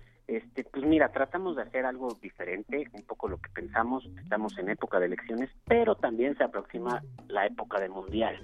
Y justo un poco, ¿qué hicimos? Es, a ver, si todos nos juntamos a ver a la selección, a tomarnos unas chelas, a platicar con los cuates, a comentar el partido y demás, ¿por qué no hacemos lo mismo con el debate? Y la verdad es que se nos ocurrió el domingo reunirnos en Pan y Circo, que está ahí en la colonia Roma, y mientras veíamos el debate, poderlo comentar con los amigos, poder este tomar una cerveza, un mezcalito, un algo así y estar ahí todos juntos viendo el debate con buen ambiente, buen ánimo, como si fuera un partido de fútbol, pero esto en la política, ¿no? Buenísimo. Yo creo que hay que generar, o sea, de por sí a muchos a lo mejor les puede parecer aburrido a ratos el debate o a ratos tedioso, si lo ves a lo mejor acompañado y vas comentando este pues algunos puntos relevantes, pero también los chistes, este cosas así, creo que, que se vive en un mejor ambiente y, y así vimos el primer debate, ya veremos el segundo debate, yo creo que haremos un ejercicio similar, si no es que el mismo. Definitivamente, eh, pues vivir la democracia, esta democracia, bueno, la parte electoral de la democracia de esta manera también me pareció muy buena idea. Eh, y pues bueno, ahora sí preguntarte, Arturo, pues eh, tus expectativas eh, se cumplieron con este debate, Eh, con, el de, o, o en general se cumplieron las expectativas con el debate que organizó el INE. Pues mira, a ver, creo que estábamos, era la gran oportunidad de demostrar cada candidato quién era, ¿no? Es decir, de ver si realmente este AMLO es el, la figura presidencial que esperamos, va arriba en las encuestas, si realmente es quien tiene la capacidad, la, eh, se ve ya como presidente y Ricardo Anaya es el, el, el gran orador, el gran debatiente que es, como nos mostró en 2015 cuando este, debatió con Manuel Fabio Beltrones, y también pues ver de qué está hecho José Antonio Mid, Margarita Zavala, el Bronco, y creo que se cumplieron las expectativas a medias. Porque, medias, bueno, ya sabíamos, como es normal, que pues el puntero es el que se va a llevar la mayor cantidad de ataques, ¿no? Es el que va arriba y pues es el que todo el mundo quiere alcanzar y superar. Entonces hay que atacarlo. Es, eso se cumplió. Yo en lo personal vi a un Andrés Manuel que no se mostró como presidente. Vi el candidato Andrés Manuel que ha sido desde 2006, 2012 y ahora en 2018 eh, diciendo al- algunas cuestiones de su propuesta, pero sin profundizar en ellas, sin decir los cómo, sin verse ya como alguien que tiene la presidencia o está muy cercano a la presidencia y que ya tiene que cambiar ese discurso de candidato a empezar a hacer un discurso de presidente, ¿no? Que, que veamos, digamos, esta persona tiene el tamaño, la capacidad para dirigir al país y yo realmente no lo vi. Vi a un Ricardo Anaya, sí, bastante agresivo, es un gran orador Ricardo Anaya, no lo vi al potencial que yo lo hubiera esperado, o sea, yo lo hubiera esperado mucho más echado para adelante, pero creo que definitivamente fue el que mejor lo hizo. Vi a un MIS que si bien es muy articulado, es una persona muy capaz, pero es una persona que le cuesta trabajo conectar con la gente. Lo, lo suyo no es el carisma, no es este estar, hacer a la gente sentir sentir que es cercano a ella. Mide es como distante, es frío, es este bastante reservado. Y bueno, Bronco, el Bronco, la verdad es que en su papel, este, él no tiene nada que perder, entonces tiene toda la capacidad de decir eh, cualquier cosa, como este, que si el que roba se le, le, van a cortar las manos o cualquier cantidad de disparates, pedirles a todos que, que renuncien al dinero, eh, eso lo puede hacer, ¿no? Él es el que menos tenía que perder, en las encuestas es el, es el último lugar, entonces creo que él es el que más tenía que arriesgar. Y la verdad vimos a una Margarita Zavala totalmente acartonada, ¿no? Que, que no mostró nada, su principal propuesta es todo a partir de los valores, sí, eh, los valores de la familia, pero sin hacerlo. Tampoco es que ninguno se comprometiera puntualmente acciones concretas, ¿no? Se les, se les habló de la corrupción, del caso Obedrecht, se les habló de la seguridad y todo lo, lo, fueron diciendo muy genéricamente. Claro que ninguno va a decir que, que bienvenida a la corrupción, ni ninguno va a decir que el país está bien en términos de seguridad, todos reconocieron eso, pero tampoco, tampoco fueron muy específicos, algunos este, atinaron un poco más algunas cosas, pero yo, creo que les faltó, perdieron una oportunidad muy importante para demostrar quién realmente tiene la capacidad de dirigir este país. Ya no se trata nada más de prometer, ya estamos en campaña, pero también hay que empezar a ver quién quién es ese presidente que necesita el país, que lo lleve por el rumbo, que solucione los problemas, los grandísimos problemas que tiene el país. Para mí, para mí, a mi gusto, la pregunta más importante es la del caso Obedrecht.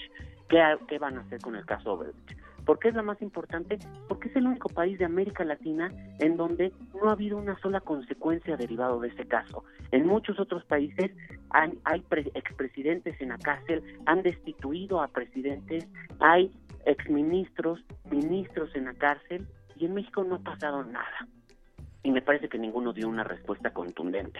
Ninguno se comprometió al 100% a llegar hasta las últimas consecuencias y a que sea quien sea, así sea el expresidente o el exsecretario o el exgobernador, todos van a acabar en la cárcel. Creo que todos fueron muy tibios en ese sentido y les faltó, aunque sí destaco que, que Anaya fue el que mostró un poquito más de fuerza sin, sin ser lo que al menos yo hubiera, me hubiera gustado ver. Claro, fue certero en las palabras, utilizó bien su tiempo, pero tampoco eh, aventó como esa emoción que se requiere pues cuando estás eh, frente a todo México y a una, población tan amplia, ¿no? No estás en una tribuna de un eh, del Congreso, ¿no? No no estás en ese perfil, sino estás hablándole a la gente, ¿no? Y hay que conectar también lo que decías con José Antonio Mit. Entonces, también preguntarte, pues se dice por ahí que los que los debates difícilmente modifican las preferencias electorales. Eh, ¿Tú crees que en este debate o en los eh, que vienen en el futuro se muevan algunos números? ¿Cómo lo ves? Mira, yo creo que sí. A ver, de entrada ahí hay algo que, me gustaría agregar un poco. Creo que el formato del debate por primera vez fue un formato más flexible. Ajá. Ajá. no se puede más porque este tema de la equidad, de que todo mundo tiene que hablar exactamente el mismo tiempo, todo mundo tiene que hablar el mismo número de oportunidades.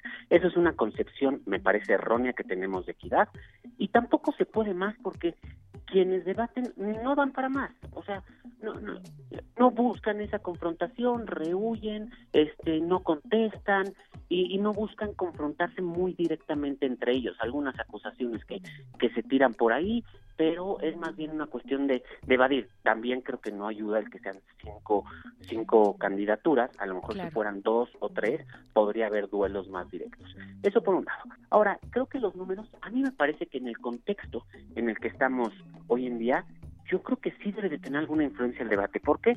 Porque por un lado todavía hay un número importante de indecisos. Y por el otro lado, esto lo que se ve es que hay un claro puntero desde hace mucho tiempo, que es Andrés Manuel, pero no no hay o no ha habido hasta ahorita un claro segundo lugar. ¿Quién le va a competir a Andrés Manuel? ¿Vamos a tener una elección a tercios o a cuartos? Todavía eso eso no se acaba de definir.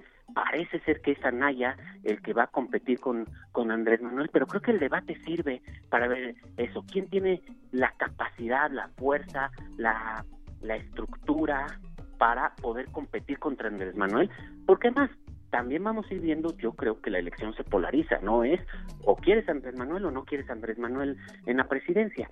Y entonces ahí es donde las preferencias empiezan a mover. En la medida que se define un claro segundo lugar, quienes por ningún motivo quieren Andrés Manuel, que no, no es algo nuevo, así han sido las últimas dos elecciones, pues van a empezar a decantarse por ese segundo lugar claramente, lo que le llaman el voto útil, este y esos indecisos tendrán que ir definiendo, porque aparte me parece, a mí me parece que hay una diferencia sustancial entre Andrés Manuel y Ricardo Anaya, por lo que yo he podido ver, más allá de propuestas concretas, me parece que la diferencia sustancial es la forma de gobernar.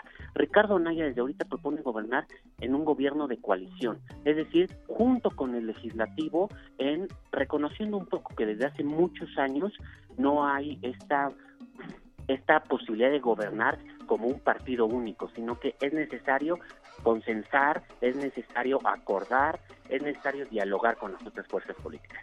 Y Andrés Manuel sí busca un gobierno más cargado al presidencialismo, al presidencialismo como en muchos otros años se ha acostumbrado en a que el presidente, el ejecutivo es una figura muy fuerte, es una figura que es la que tiene la primera y la última palabra en el Estado mexicano y es la que va marcando toda la línea.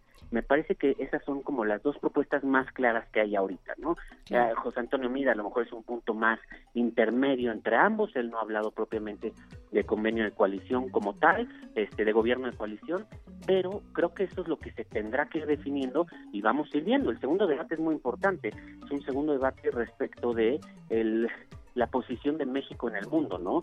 o sea, las posiciones internacionales en temas ahorita como el TLC o como Donald Trump o como inclusive Venezuela u otras cuestiones en las que creo que sí sí habrá algunas diferencias y creo que eso es lo que tenemos que evaluar los ciudadanos, ¿no?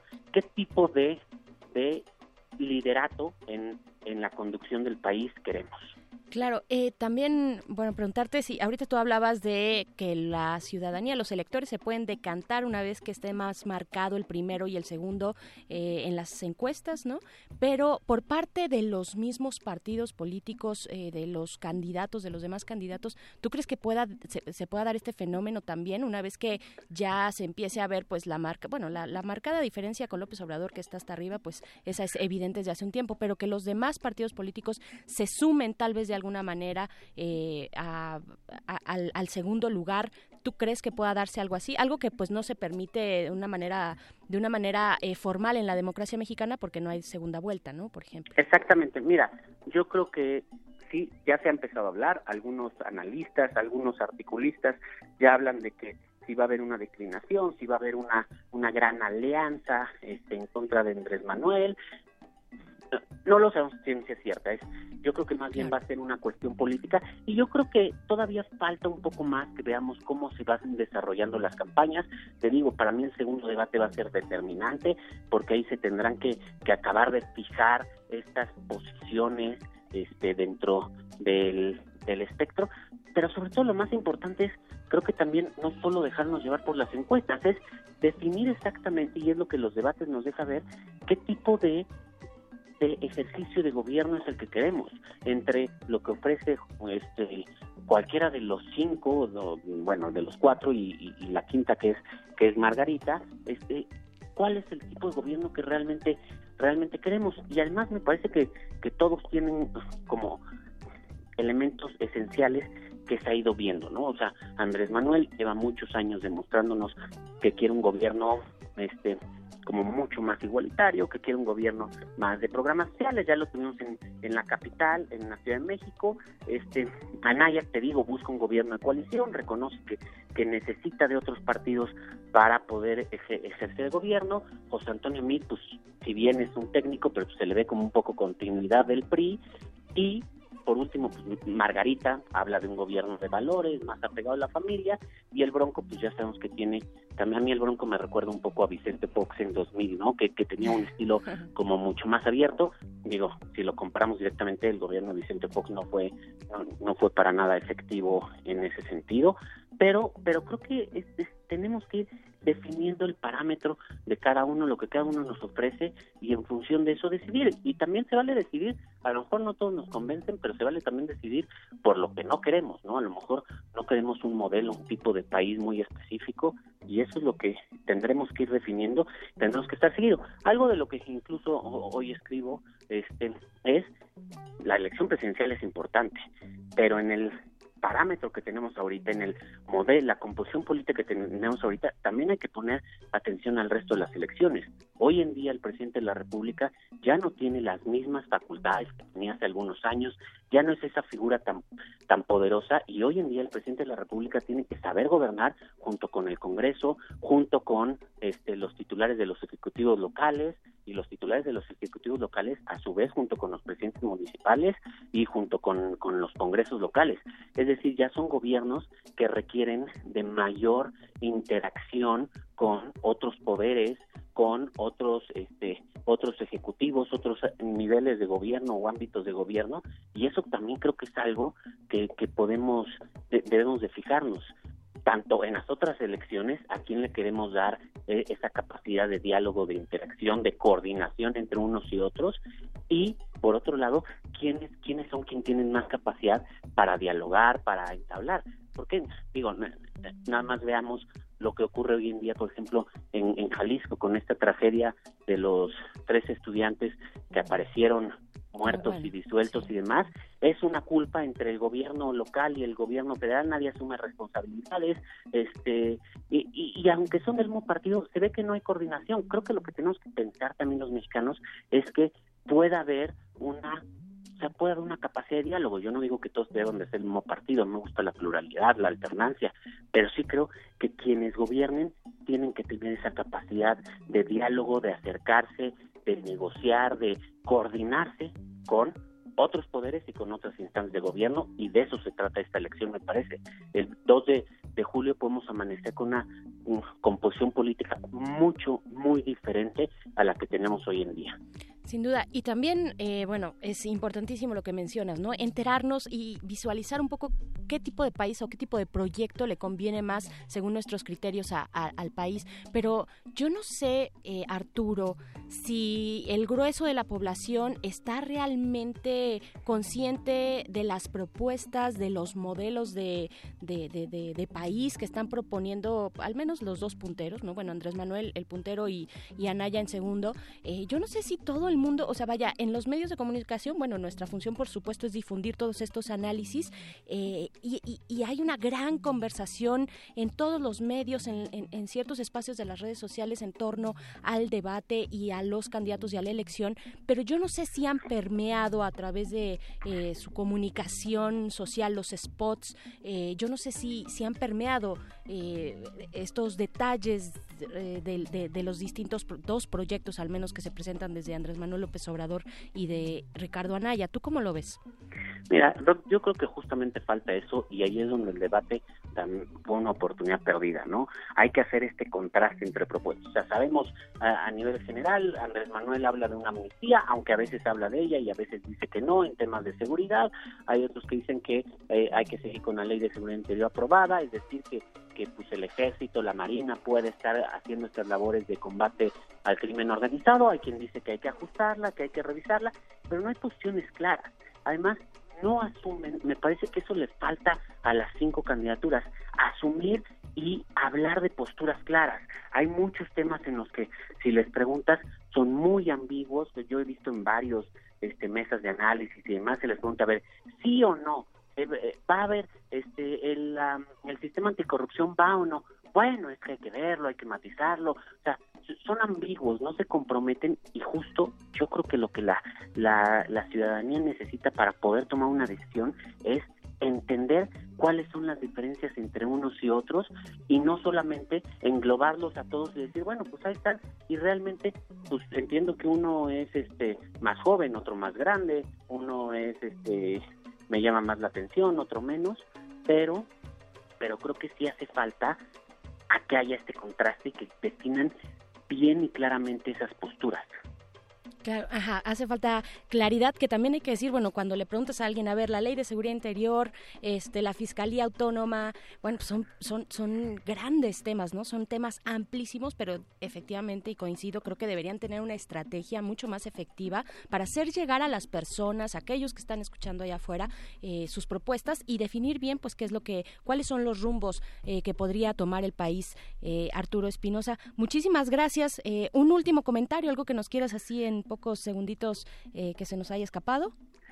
No, creo que en, esencia es eso, ¿no? O sea, todos sabemos que hay que combatir la corrupción, todos sabemos que, que hay problemas de seguridad y que se necesita una estrategia diferente. Ahora necesitamos que nos digan en qué consisten esas diferencias o en qué consiste ese combate a la corrupción y qué distingue el combate a la corrupción que propone Andrés Manuel respecto al que propone Ricardo Anaya y el que propone este José Antonio Mido, Margarita Zavala o el Oroco. Creo que eso es lo que falta. Y también falta que los ciudadanos exijamos eso estemos constantemente cuestionando, buscando información. Creo que necesitamos ser una ciudadanía mucho más exigente y mucho más agresiva en ese sentido. Perfecto, pues ahí está. Muchísimas gracias, Arturo Espinosa Silis. Nos, nos, escuchamos pronto pues para seguir con esta conversación electoral contigo. Por el momento, muchas gracias y buenas noches. Claro que sí, Berenice, que estés muy bien. Buenas noches a todos los que nos escuchan. Muchas gracias, buenas noches a ti. Y pues nos vamos con música. Esto es de Nicolas Yard, Democracy, I Was Thirsty. Es la canción aquí sonando en el modernísimo. Elecciones 2018. Infórmate. Haz que tu voto cuente. El modernísimo.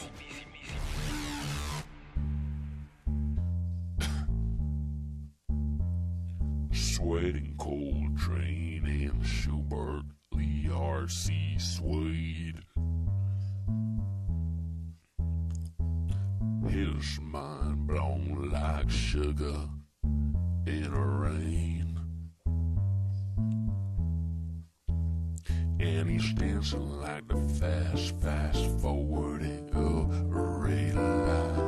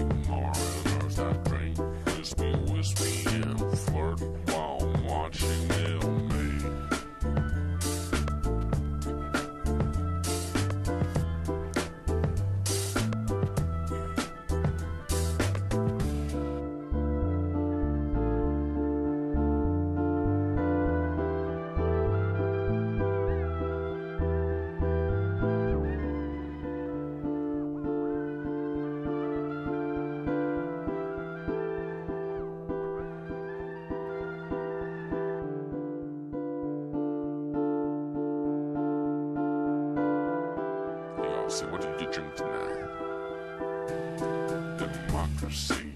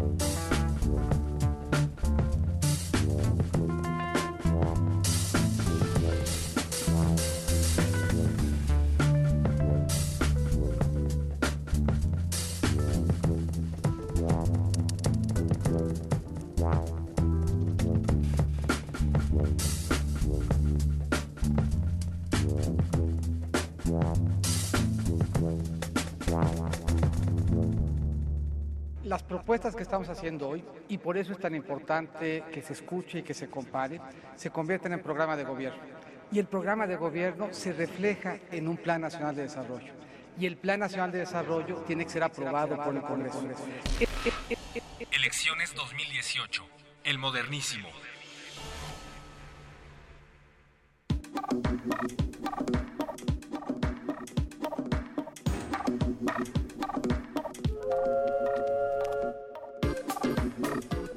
Nueve con 40 de la noche, seguimos aquí en Resistencia Modulada en el Modernísimo, hablando de elecciones, y es que los colectivos Fiscalía que Sirva, este, este colectivo que impulsa la Fiscalía General Autónoma e Independiente en nuestro país, y también el colectivo Seguridad Sin Guerra, quienes ustedes recordarán se, opusieron, se, se han opuesto férreamente a la Ley de Seguridad eh, Interior y que han ofre- ofrecido además propuestas de especialistas muy interesantes, eh, pues son un frente de organizaciones de la sociedad civil que en días previos al debate eh, presidencial impulsaron la propuesta Justicia y Paz a Debate, que consiste en lanzar al- a, las a la y los candidatos cinco cuestionamientos puntuales para que fueran incluidos durante el debate. Y pues para saber si fueron incluidos o no estos cuestionamientos, un- cuestionamientos por supuesto con perfil de derechos humanos y de la situación crítica por la que estamos pasando en el país desde hace ya varios años, pues para hablar de esto ya está aquí en esta cabina Alfredo Lecona, él es integrante de estos dos colectivos, Fiscalía que Sirva y Seguridad Sin Guerra, pues para hablarnos de estas propuestas y si eh, permearon o no en el debate. Bienvenido Alfredo, ¿cómo estás? Muy bien, Berenice, muchas gracias. Gracias a ti por venir. Primero, eh, pues dinos qué te pareció el debate, pues así en términos generales, ¿no? Lo obligado, todos debemos dar nuestra, eh, nuestra opinión al respecto, ¿no? Sí, pues yo creo que sí superó eh, lo que hemos visto en, en 24 años de debates presidenciales, superó bien la, la expectativa en cuanto al formato, ¿no? O sea, se decía mucho, el INE lo cantó así, que iba a ser un, un debate que iba a marcar un hito en la historia de estos ejercicios democráticos. Creo que definitivamente se marcó un hito. Lamentablemente, el hito no fue para cambiar el, discurso de las campañas y para moverlo justo a lo que bien dices, a, a un discurso de derechos humanos que era lo que esperábamos. Porque a pesar de que eh, el debate fue denominado en una temática general de política y gobierno, los temas que en verdad debía, debía cobijar o estaba cobijando son los temas del dolor, o sea, era la oportunidad de confrontar a los candidatos y a la candidata frente al dolor de la crisis, al dolor de la guerra, el dolor que está viviendo este país eh, por su crisis de seguridad pública, por su crisis institucional, por su crisis de corrupción y de impunidad y lamentablemente pues sí nos dejaron mucho a deber.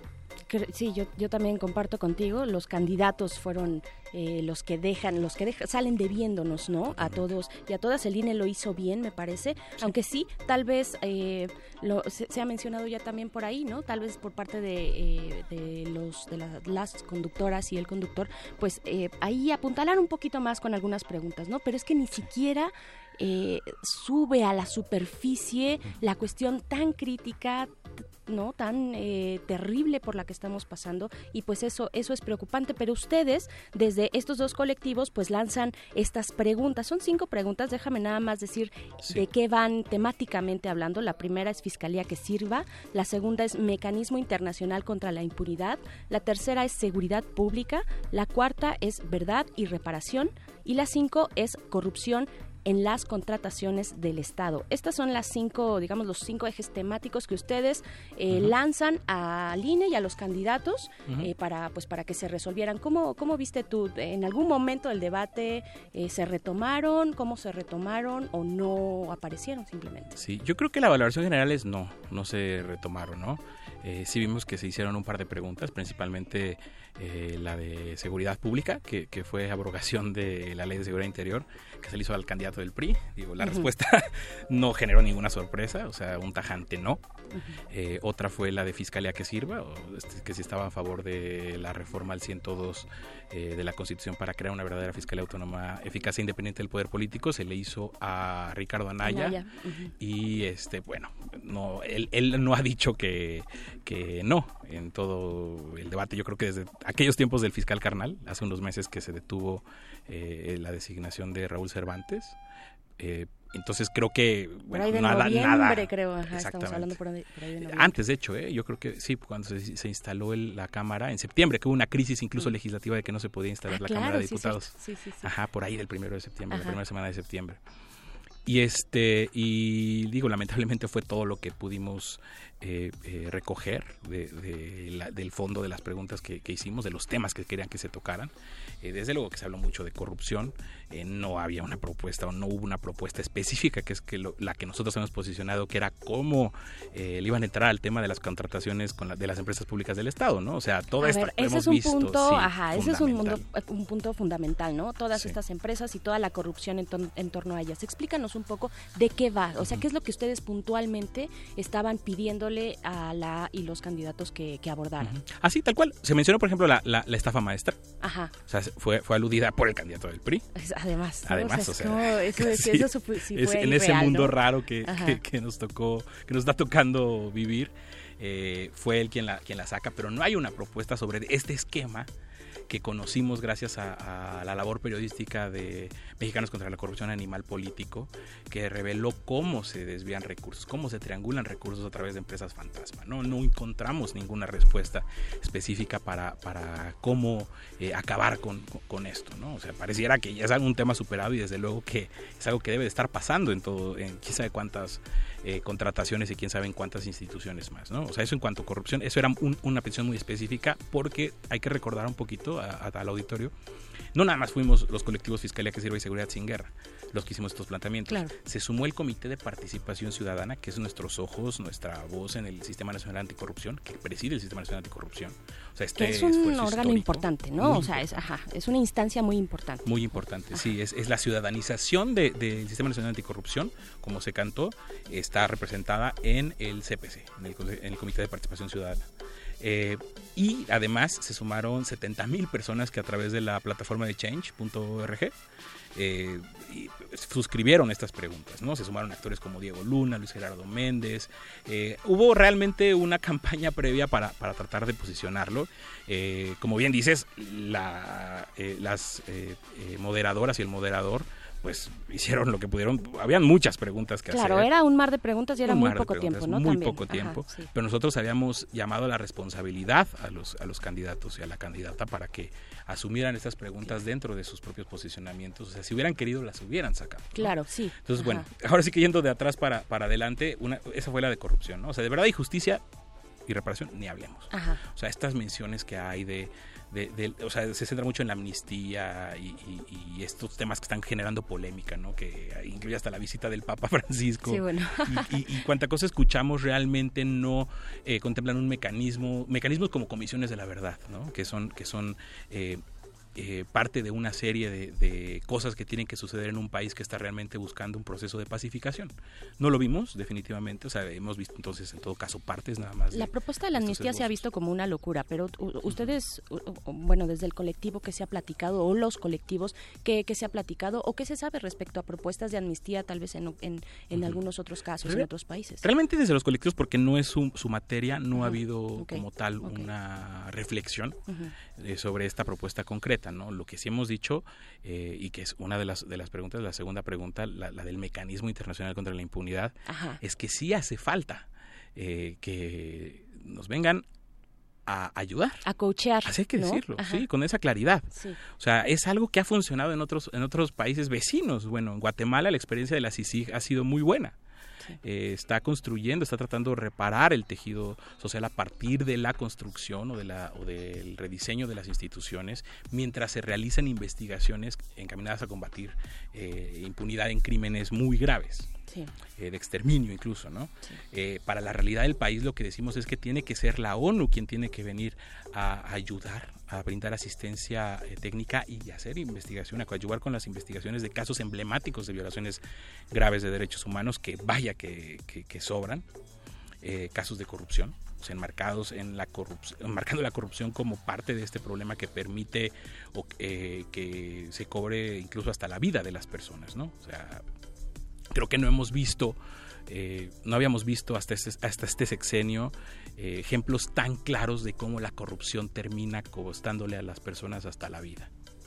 Entonces, eh, pues los casos emblemáticos, los casos importantes, los casos eh, graves de violaciones de derechos humanos, para los que el Estado nos ha demostrado que no se investiga a sí mismo, a nosotros se nos hace urgente que los candidatos se posicionaran. Entonces no hubo un posicionamiento en, esta pregunta específica de ningún sentido, en ningún sentido de ninguno de los candidatos. Eh, y eso es, creemos, pues también un silencio que, lastima. Eh, en el caso de seguridad sin guerra, o sea, la abrogación de la ley de seguridad interior principalmente, o sea, sabemos, platicamos aquí a finales del año pasado eh, cómo eh, este intento de, de perpetuar el modelo fallido de seguridad en el país, la mal llamada guerra contra el narcotráfico, que lleva 11 años dejando dolor a su paso, que tiene a más de 35 mil familias buscando a un ser querido y que se ha perpetuado, que se busca perpetuar con la ley de seguridad interior, la famosa ley golpista, ¿no? Sí. Cuestionada hasta por por todo el mundo, el especialistas, por este, víctimas, ONU. sí, organismos Sí. internacionales, no pelaron, ¿no? No nos pelaron. pelan, o No sea, pelaron no pelaron en aquel momento cuando se aprobó, cuando, cuando bueno, pues, este, ¿no? Cuando se aprueba el 21, me parece, 21 de, el 18 de diciembre se, se, se promulga ya. se promulga. Ajá, bueno, muy cerquita de Navidad. Yo recuerdo que ya contaba como madruguete navideño, ¿no? La ley de seguridad interior. Eh, no escucharon en ese momento, no escucharon a- ahora tampoco. Por, y, y yo supongo, Alfredo Lecona, que si ustedes están desde estos colectivos proponiendo estas, pres- estas preguntas, que se aborden estos temas en los espacios tan importantes como los debates presidenciales, es porque no hay en las agendas o en las plataformas electorales eh, de la y los candidatos, no hay eh, realmente sustancia que atienda los problemas importantes de derechos humanos, ¿no? Tal cual lo has dicho, es una verdadera lástima que pues, no, no, no, no fue una eh, petición, como bien dices, eh, una ocurrencia. O sea, Ajá, esto no se les ocurrió de no, pronto y Esto viene de una, de una construcción de agendas históricas, o sea, de procesos históricos que, y recientes, muchos de ellos, que ha vivido eh, la sociedad, que la sociedad civil organizada ha tratado de eh, poner en el debate público. Eh, Estamos hablando de gente que acompaña a las víctimas de la violencia. De, bueno, de- en una gama tan amplia como desde est- estos colectivos que acompañan víctimas hasta los mismos empresarios, ¿no? Que han hecho eh, o, o que han eh, sumado esfuerzos a ejercicios como lo de la Fiscalía Autónoma, o sea, la Fiscalía que sirva, ¿no? Entonces, desde luego, no encontramos en las plataformas electorales una respuesta a- a integral, o sea, que pudiera llevar todos estos temas y desde luego que, pues, dijimos, es el momento de, de hacer un posicionamiento y de buscar que los candidatos y la candidata se pronuncien al respecto y no nada más para que se agotara en el debate. O sea, para que empezara un verdadero diálogo sobre las propuestas reales, las soluciones reales que se han planteado o la búsqueda de esas soluciones para un proceso de paz. O sea, por eso la campaña se llamó Justicia y Paz a Debate. Porque eso es lo que está en el fondo.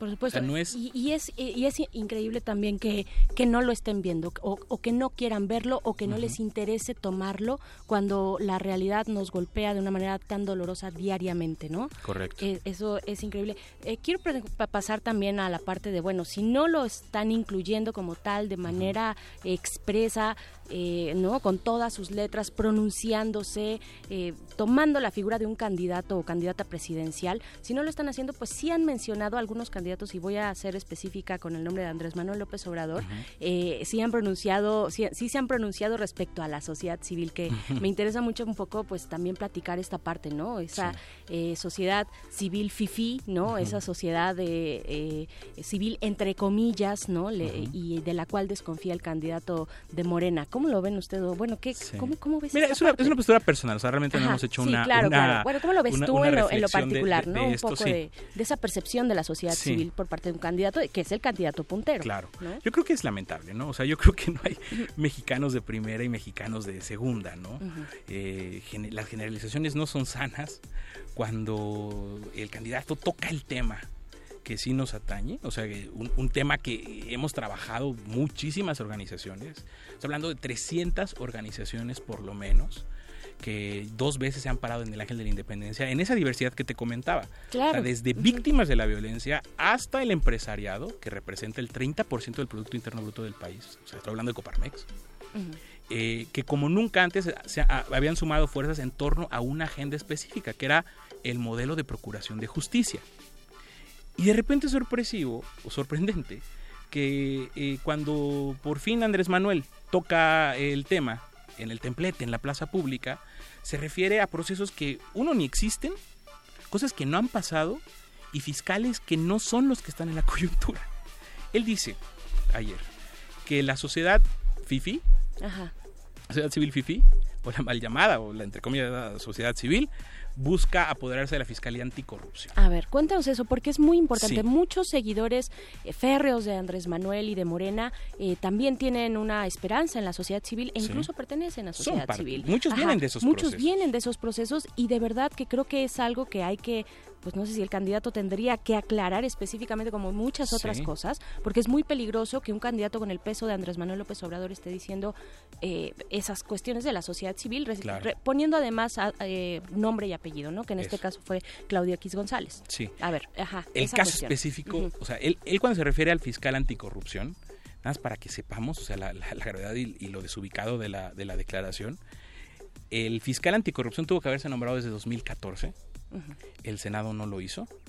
Eh, nosotros, desde que Fiscalía que Sirva su- surgió hace más de 15, 16 meses, hemos dicho que antes de fiscales especializados, o sea, que caben el anticorrupción y el electoral, se necesita hacer una transformación de la Fiscalía General de la República, crearse la Fiscalía General de la República, demoler la PGR, porque si no, no hay fiscalía que sea realmente autónoma porque están atadas presupuestal y operativamente a la Fiscalía General de la República o a la PGR en este caso. Para Claro, lo que ¿cuántos tenemos hoy. procesos ahí desde Sí. el más pequeño hasta los más grandes, ¿no? Dentro Todo. de la, PG de la PGR. Exacto, pues, ¿no? cambiar Ajá. el modelo de investigación. Sí. Y la reforma de 2014 para la Fiscalía General y la Fiscalía Anticorrupción eh, estableció que quien fuera nombrado por el Senado como el primer fiscal anticorrupción duraría su encargo hasta noviembre de 2018. Nadie, veré, nadie en los colectivos, o nadie que yo conozca que esté trabajando en esos temas, está pidiendo en este momento que se nombre un fiscal anticorrupción porque se iría en noviembre de este año. Sí, claro.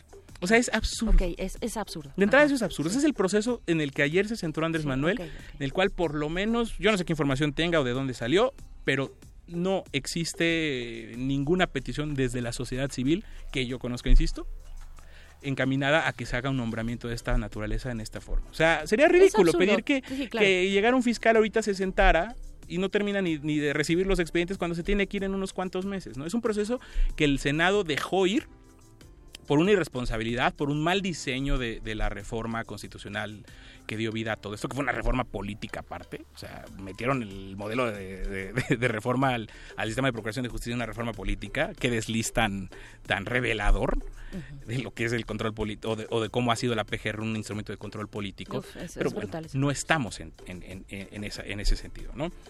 La otra cosa es, Andrés Manuel, y también lo dijo en el debate, habla de un proceso que no existe con las condiciones como están hoy la- la- las cosas. O sea, recordemos que esto que pasó del fiscal carnal y del famoso pase automático del procurador, que se puede dar, hoy, hoy mismo se puede dar porque Ajá, no, no se ha aprobado la, porque sí, todavía no está nada no está legislado. aprobada la, la- sí. la- la reforma al pase automático. O sea, se reformó en, dos, en, en diciembre, se mandó a las legislaturas de los estados porque tiene que aprobarlo, aprobarlo la mayoría de las legislaturas de los estados y al día de hoy eso no ha pasado. Entonces, si hoy se, se, se hiciera una ley orgánica para esta fiscalía, o sea, digamos, el reglamento de esta fiscalía, quien fuera fiscal, quien fuera, perdón, procurador, se convertiría en el primer fiscal hasta por nueve años. Estamos tan mal que ni siquiera hay procurador. Sí, bueno, empezar. Hay un encargado de despacho ahí.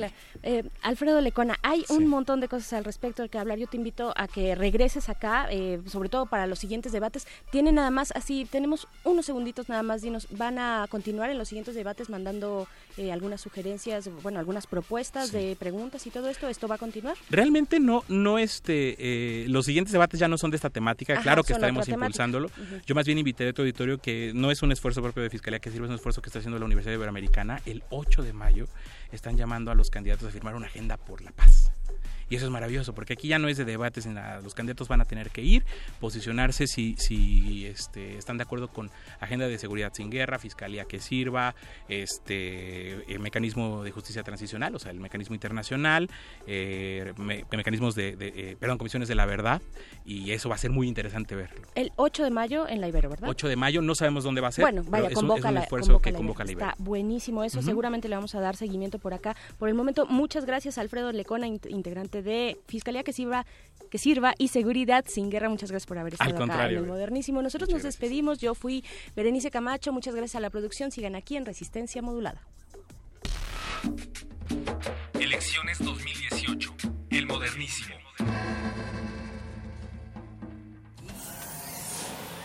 Última página del fanzine. Pero mientras el futuro esté desigualmente repartido, buscaremos llegar a él.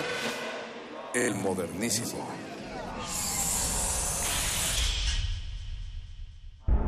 Resistencia modulada. 2018. 100 años del nacimiento de Ali Chumacero. Poema de amorosa raíz. Antes que el viento fuera mar volcado, que la noche se unciera su vestido de luto y que estrellas y luna fincaran sobre el cielo la albura de sus cuerpos. Cuando aún no nacía la esperanza, ni vagaban los ángeles en su firme blancura. Cuando el agua no estaba ni en la ciencia de Dios. Antes, antes, muy antes. Cuando aún no había flores en las sendas, porque las sendas no eran, ni las flores estaban. Cuando azul no era el cielo, ni rojas las hormigas, ya éramos tú y yo. Ali Chumacero, 96.1 de FM. Radio UNAM. Experiencia sonora.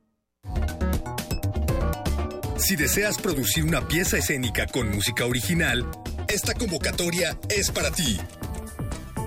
El Festival Impulso Música Escena Verano UNAM desea apoyar a lo mejor del talento en México. Podrán participar creadores de hasta 40 años de edad.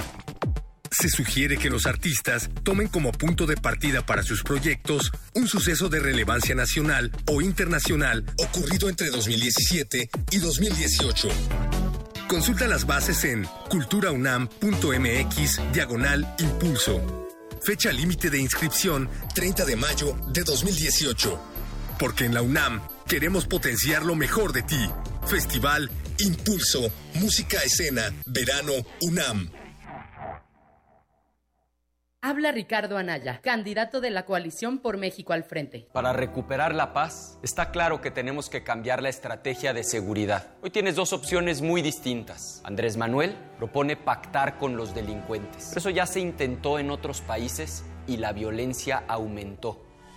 Yo sostengo que hay que enfrentar el problema, pero con prevención, con inteligencia, con fuerza y tecnología, para asegurar que tú y tu familia vivan en paz. PAN. Ahora que ya estás lista para una vida profesional, ¿qué es lo que más quieres? Un buen trabajo en lo que yo estudié y me gusta. Yo no quiero que me regalen nada, pero exijo oportunidades para chambear. Para comprar mi propio techo y ya no tener que vivir con mis cuatro roomies. Cuatro. Tienes que saber que nuestro candidato por Nueva Alianza te ha escuchado todo este tiempo y quiere saludarte. ¿Cómo estás? Soy José Antonio Mil. Tal. A mí me da mucho gusto saludarte.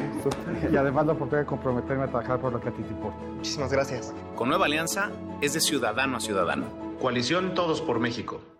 La mafia del poder es una basura, es una planadora que quiere aplastarnos. Descuídate un instante, uno solo, y estos desgraciados te aplastan. Te aplastan con sus abusos, sus robos, su corrupción y la inseguridad. Te aplastan con sus brutales aumentos a la gasolina, al gas, a la luz, a los medicamentos y al costo de la vida. Si quieres un cambio verdadero en tu vida, súmate al Partido del Trabajo. Juntos haremos historia. El PT está de tu lado. A veces hace falta detenerse, darse tiempo para respirar hondo y sentir sin pensar. Así que quítate los zapatos, estírate y cobíjate con la suave fusión de jazz que traemos para ti.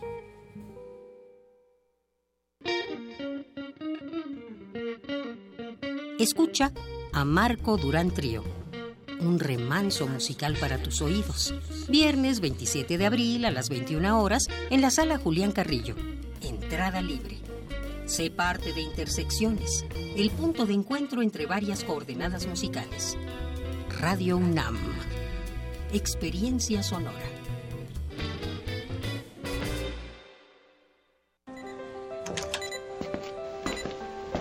Arriba, Marco. Hay que ir a la escuela. Arriba, papá. Tienes que ir a trabajar. Arriba, vecina. Hay que echar a andar el huerto. Arriba, Braulio. Hay que salir a correr. Arriba, mi amor. Nos toca cuidar a los nietos. Arriba, José. Hay que echarle una mano a México. Arriba, mexicanos. Nos urge cambiar el destino de nuestro país. Los valores hacen el cambio. Partido Encuentro Social. ¿También votará por mí?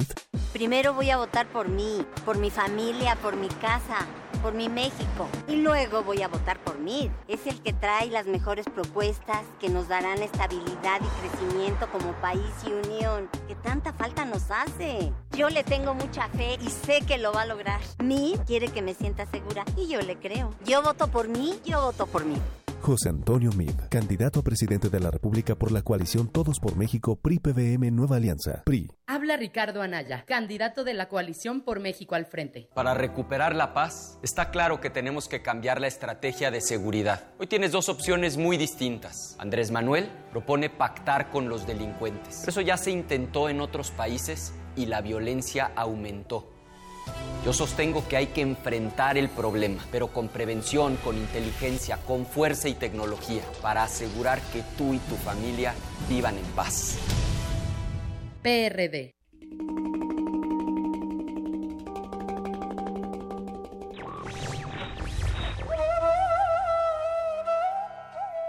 ¿Cuál es el primer deber del hombre? La respuesta es muy breve. Ser él mismo. Henri Johann Ibsen.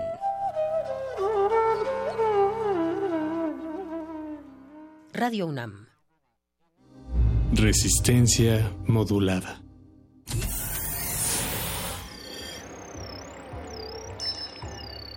Bienvenida, nueva entidad orgánica. Relaje tus oídos mientras procedemos a analizar tu sistema. Estás a punto de integrarte a una red que conecta al sonido con el conocimiento. Acceso permitido. Por favor, respira, relájate y prepárate para la abducción. Resistor. Esto es una señal.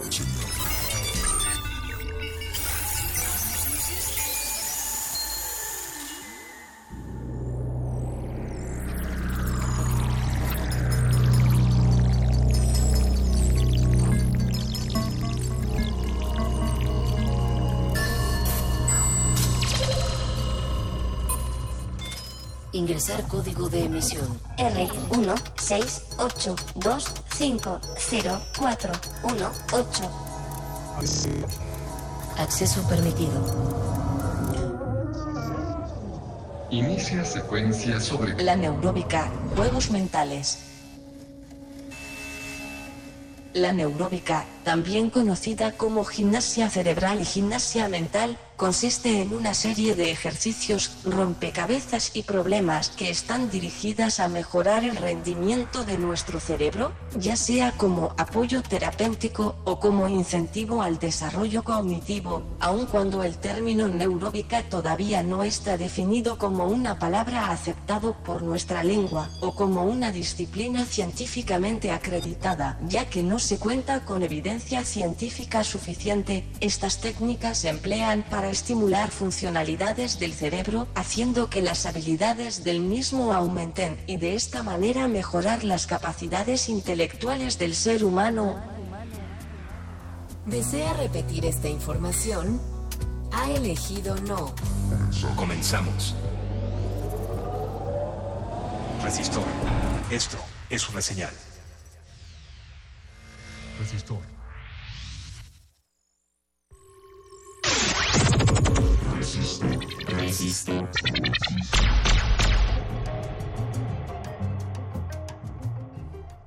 Sean ustedes bienvenidos a una emisión más de Resistor, la sección de ciencia y tecnología de resistencia modulada, la barra programática para jóvenes de Radio Universidad Nacional Autónoma de México, la estación de radio de la Nación y por ende de todos ustedes, queridos radioescuchas, gracias por sintonizar el 96.1 de frecuencia modulada, Radio UNAM, y también por escucharnos por nuestros distintos sitios web. Ustedes pueden encontrarnos en radio.unam.mx, desde luego en resistenciamodulada.unam.mx y a, a, su vez también les extiendo la invitación a seguirnos en nuestras redes sociales, arroba R modulada en Twitter, Resistencia Modulada en Facebook.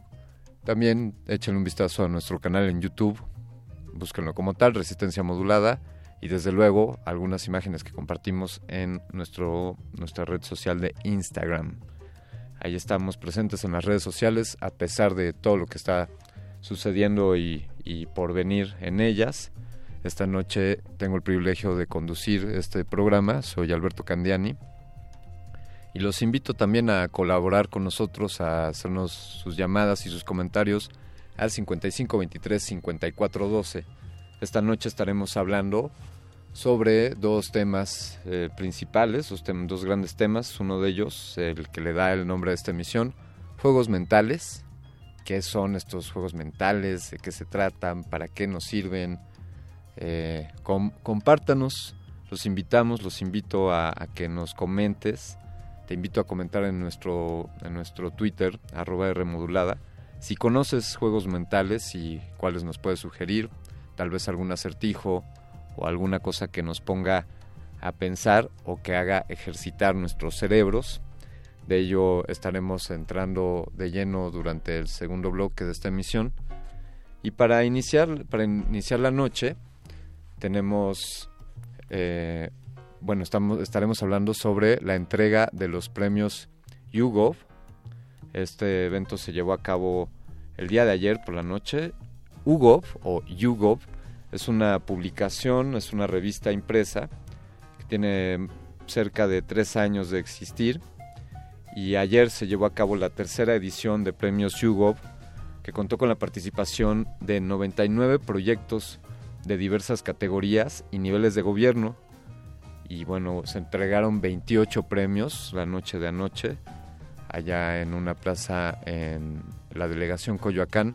Esencialmente, por platicarles un poco, lo de, la tecnología, la tecnología al servicio de los gobiernos, del gobierno digital, del gobierno electrónico, como lo que se premia y lo que se reconoció en este, en este certamen y lo, a lo que le da visibilidad esta revista, básicamente es pues a estos proyectos, proyectos de tecnología que sirven para potenciar, para mejorar los procesos que llevan a cabo nuestros gobiernos. Imaginen, por ejemplo, ustedes que en lugar de ir a tramitar a, al lugar donde naciste tu acta de nacimiento, la puedas obtener mediante una aplicación o que por ejemplo puedas monitorear los datos abiertos del gobierno, puedas saber en algunos casos si algún funcionario pues tiene o no cuántos departamentos, si podemos si pudiésemos saber de manera sencilla mediante una aplicación si, los que quieren aspirar a gobernar o los que gobiernan nuestro los que se encargan de encabezar las decisiones de esta nación pudiésemos conocer más sobre la información que deben de compartir de manera obligada gracias a la ley. Y así son, fueron muchos los proyectos que se presentaron que tienen una trascendencia, pues desde luego en el ámbito de la tecnología, pero también en, en, el gobierno, en el gobierno no solo de México, sino también de otros países. Y para ello, esta noche eh, estamos estableciendo un, una conferencia telefónica con Carlos Castañeda. Él es, bueno, además de tecnólogo, internacionalista, eh, es editor de esta revista YouGov y también es, es, un tanto músico, poeta y loco, como bien dice él. Carlos, muy buenas noches, ¿cómo, es, cómo te encuentras? Hola, ¿qué tal? Buenas noches. Muchas gracias por llamar y muy bien pues aquí. Eh, por favor, Carlos, platícale a nuestra audiencia un poco de qué es esta revista YouGov, cuáles son sus principales móviles o razones de existir. Muy bien, te comento, eh, la revista YouGov, bueno, la gente le dice YouGov, eh, le, a decirle YouGov, pero bueno, precisamente de la poesía aprendimos que eh, cuando empiezas a explicarlo eh, tiene sentido. Entonces, eh, bienvenida a la interpretación de cada persona. Pero la revista es, es un medio enfocado a contar eh, la innovación en el gobierno, eh, contar lo que se está haciendo bien, lo, los fallas que se tienen también, por supuesto, eh, pero precisamente es darle idea, ser un, ser un, medio de comunicación donde los funcionarios públicos encargados de estos temas, que llegan y se sientan a lo mejor por primera vez en estas sillas y, y tienen miles de ideas alrededor o miles de, problemáticas que resolver, encuentren eh, en nuestras páginas y en nuestras páginas electrónicas, en el sitio web y en todos los otros canales que tenemos, ideas, eh, aproximamientos de cómo, cómo se han resuelto estas eh, estos retos en otros lados, eh, quién está haciendo algo parecido, eh, eh, de alguna manera encontrar que no está solo en el camino de innovar en el gobierno, que es posible innovar en el gobierno y sobre todo pues que hay una comunidad que ya lo ha intentado, que ya lo ha hecho, que a lo ha fracasado o ha tenido éxito, pero tener una fuente de referencia que al final, eh, sin ser una revista académica, sin ser una revista, eh, digamos, arbitrada, pero sí, sí de divulgación, pues que podamos ser una fuente de referencia para, para que el, el gobierno sea cada vez mejor, eh, sobre todo con la eh, eh, habilitación de las tecnologías de la información, por supuesto. ¿Dirías que, que YouGov está contribuyendo a sensibilizar a los gobiernos para, para buscar un mayor aprovechamiento de las tecnologías? Sí, la tecnología, es, ha, ha, habido un cambio muy rápido en estos últimos años. Eh, yo empecé a trabajar en los temas tecnológicos en gobierno hace un poco más de 10 años y antes el tema era exclusivo de las direcciones de tecnología, por ejemplo. Sí. Pero si, si hoy vemos el, la, pues, eh, cómo nos ha inundado la vida diaria de la tecnología, por supuesto, pues encontramos que ya eh, eh, igual, así como en tu casa ya no no necesitas a un tecnólogo para que ponga el, eh, el internet o, o te instale una aplicación en tu teléfono en tu tableta o a, aprender a manejar un sistema en, en, en, en web, eh, pues así en el, el gobierno también eh, cada día la tecnología está omnipresente. Entonces, eh, pues eh, uno de los viejos mantras es eh, que queremos que la revista precisamente no es una revista técnica para que los muy enterados de la tecnología la puedan leer fácilmente, pero también aquellos que no están todos los días en convivencia con, con el ámbito tecnológico. Entonces estamos hablando que eh, queremos que la que nuestra publicación pues sea una fuente de conocimiento pues incluso para los funcionarios electos que a veces son los que menos capacitación tecnológica tienen, no todos por supuesto, pero que eh, se van a enfrentar de alguna u otra manera con eh, proyectos tecnológicos, proyectos habilitados por la tecnología y pues que eh, encuentren que no es eh, no es ciencia, que no les claro. que, que, las eh, las siglas que, que, manejamos o que se manejan en la tecnología no se no los espanten, sí. ¿no? Que cuando digan un RP, un GIS, etcétera, mil siglas que hay, pues que entiendan más o menos que no es no es magia, tampoco es nada malo, pero tampoco es mágica la tecnología, ¿no? algo que me gusta es el, los nombres de las secciones de, de YouGov, que cada uno alude a, eh, diría, a un chiste geek, tal vez, como capa 1 o como ASCII. Eh, me, me, gusta esta visión de, de hacerle el camino llano a quienes quizá no estén tan enterados y, y sea este un medio por el cual acercarse. Por, por favor, Carlos, un poco sobre los premios, que es la tercera edición de, los premios YouGov. Eh, tuvimos oportunidades de acompañarlos anoche por allá y pues me llamó la atención me gustaron me gustaron muchos de los premios que se dieron desde luego por los beneficios que pueden otorgar a la sociedad y, me gustó mucho el ver que varios de los proyectos estaban enfocados a, la apertura de la información a los datos abiertos a la accesibilidad, a la transparencia. Eh, ¿qué, ¿Qué postura tú o YouGov tienen ante esto? ¿Por qué es importante reconocer este tipo de proyectos?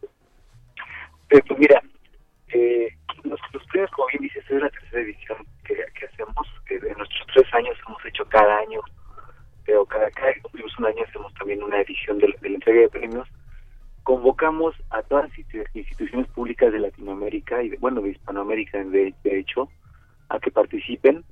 Eh, y tenemos diversas categorías. Tenemos eh, la categoría de proyectos enfocados a la economía lo que se conoce como e-economía, igual a la salud, a la educación, a los datos abiertos en particular, al famoso tema que es un poco eh, eh, pues chocante decirlo en inglés, pero es Big Data, es, la analítica a través del análisis de grandes volúmenes de datos, y otro que es un poco más general que le denominamos el gobierno digital. Eh, eh, entonces, en estas categorías, pues obviamente entran a participar varias instituciones públicas. Eh, decidimos que obviamente no podemos comparar a un gobierno municipal, por tanto por el alcance, eh, los recursos económicos con los que cuenta, pero sobre todo con el la, aproximación y la cercanía que tienen ellos con los ciudadanos, pues no podíamos ponernos a competir con un gobierno federal, por ejemplo, que, que tiene otros presupuestos, eh, otro modelo de aproximación a los ciudadanos, etcétera. Entonces tuvimos que dividir y hacer ahí un poco de cuestiones este, eh, de la ley orgánica de los gobiernos para poder hacer un poco más justa la participación. Entonces por eso también tenemos un, un ámbito de organismos autónomos eh, que es un poco distinto a las secretarías de Estado, por ejemplo. Entonces pues resulta que tuvimos que hacer esta evaluación y, y pues los premios nacieron con el objetivo de reconocer como, como es la misión de, de, Hugo como un medio de comunicación y como un medio de, interacción entre los funcionarios públicos principalmente, reconocer la actividad eh, de lo que se está haciendo bien, de lo que es replicable, del impacto y sobre todo de cómo esto mejora eh, esta relación entre gobierno y ciudadano que, como dice un, buen amigo, eh, nace rota de, de, por sí. Entonces, uno cuando tiene relación con el gobierno es una fricción constante. Eh, estamos apostando porque eh, a través de los premios, de reconocer eh, buenas prácticas, de medir magnitud de impacto, etcétera, pues estemos impulsando estas estos buenos proyectos que al final lo que logran es que para el ciudadano, el ciudadano sea más fácil interactuar con el gobierno, que haya menos posibilidades eh, de meter las manos en, entre el dinero, etcétera. Eh, eh, siempre se habla que mientras menos humanos intervengan en un proceso, pues menos posibilidades de falla hay y en el caso del gobierno, pues menos posibilidades de que te tarden, de que haya un retraso allí que puedas tratar de resolver con un con un pues con una mordida, etcétera. Pues eh, entonces lo que queremos y lo que una de las misiones pues es precisamente que mejores gobiernos significan mejor atención a la ciudadanía al final porque eh, el gobierno existe para atender a la ciudadanía no existe para otra cosa no entonces eh, tratar de hacernos conscientes a través de eso al, ámbito gubernamental y eh, pues en esta tercera edición como como bien nos comentabas este, pues tuvimos participación ya de varios proyectos, eh, tuvimos 99 proyectos participantes, de los cuales 28 ganaron eh, en diversas categorías, en las que te comentaba, en los, y en los diversos ámbitos. Tuvimos participación este año, nos, nos, eh, nos da mucho gusto que ya participaron más países latinoamericanos, participó Colombia, Chile, Ecuador, Perú, Bolivia, Paraguay, también tuvimos participación de España, este, dos o tres municipalidades españolas. Entonces, eh, pues cada vez tenemos un alcance eh, mayor y, siento que eh, Hugo es la única revista impresa de esta temática en habla hispana. Entonces, pues decidimos que teníamos que, que potenciar esto. Eh, entonces, por eso hacemos esta convocatoria internacional y esta entrega que pues cada día, bueno, cada año está tomando, como, como viste, un poco más de de, impulso y, lo que hablamos, eh, eh, eh, que queremos que también el premio Hugo sea un pues un, motivo de orgullo tanto para la gente que hizo los los proyectos como para aquellos que están compitiendo por tener un, un premio de estos. Pues esa es una excelente noticia al saber que que YouGov continúa, tanto la revista como los premios, y que tienen esa ambición de seguir creciendo. Eh, Carlos, muchísimas gracias. Eh, para compartir con nuestra audiencia el, sitio web de, de YouGov, eh, algunas de sus redes sociales. Sí, bueno, nuestro sitio web es www.yougovp.mx Sí. guion medio, G de gato o de Oscar, B de bueno, punto com, de go. Eh, en, en Twitter estamos eh, igual como U guion bajo go. Eh, si no, de todas maneras, búsquenos en el computador, van, van a encontrarnos. Acá los tenemos. Sí, sí. Y, y, y, este, y los, los invito también a, a, a buscarnos ahí en, en, pues en su buscador favorito, que el 90% es, es Google. Entonces, este, pues estamos haciendo diversos eh, eventos como este, estamos haciendo eh, algunas actividades también, eh, tratando ya de empezar a, avanzar un poco más hacia actividades eh, más de capacidad, esa publicación de contenidos que sean de interés y tratando de hacerlos muy accesibles para que incluso la gente que no está en gobierno entienda que en el gobierno se está trabajando, que hay eh, muchas cosas que se hacen, hay muchos retos y que todo eso que oyen en otros lados, que oyen del blockchain, oyen del Internet de las Cosas o escuchan acerca de precisamente el Big Data, etcétera, todo eso se maneja en gobierno, pero pero vemos distintos retos y que alguna en algún momento se van a encontrar con que su aplicación o su el sitio de seguridad social de su estado, de su país, pues este, va a empezar a usar, por ejemplo, blockchain o están haciendo una analítica muy eficaz para eh, hacer una prevención de enfermedades, etcétera. Hay cosas muy interesantes que, que no necesariamente es, eh, solamente si eres funcionario público te puede interesar. Puede ser para el público en general bastante enriquecedor conocer que, como te decía, en gobierno sí se hace la innovación, aunque tenga otras otros retos, otras dificultades y por supuesto también otro impacto. Pues qué, qué bien que, que, extiendes la invitación a toda la audiencia para seguir sus contenidos y para conocer más de la revista. Carlos, te agradecemos muchísimo y enhorabuena por este gran esfuerzo que estás realizando. Pues muchas gracias a ustedes por, por, por haber acudido ayer al, evento.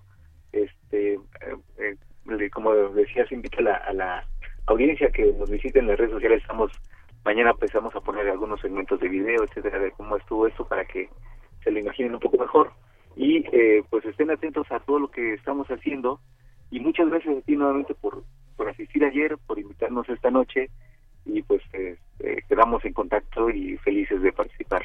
Gracias Carlos, un, un abrazo, los seguiremos de cerca. Buenas gracias noches. Gracias a ti. Bye.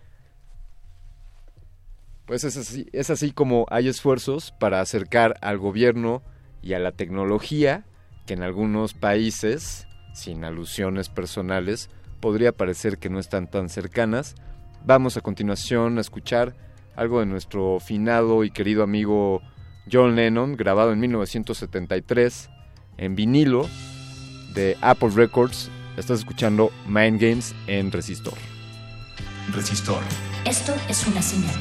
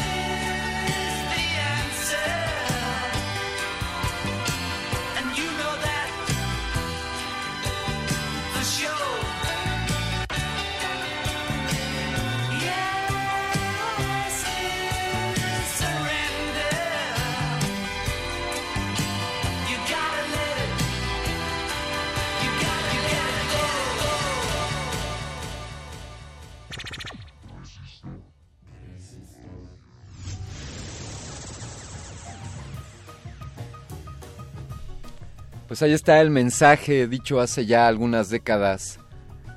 El amor y decir que sí es la respuesta. Sigamos jugando estos juegos mentales, mensaje para nuestros candidatos, pero también para los que votaremos.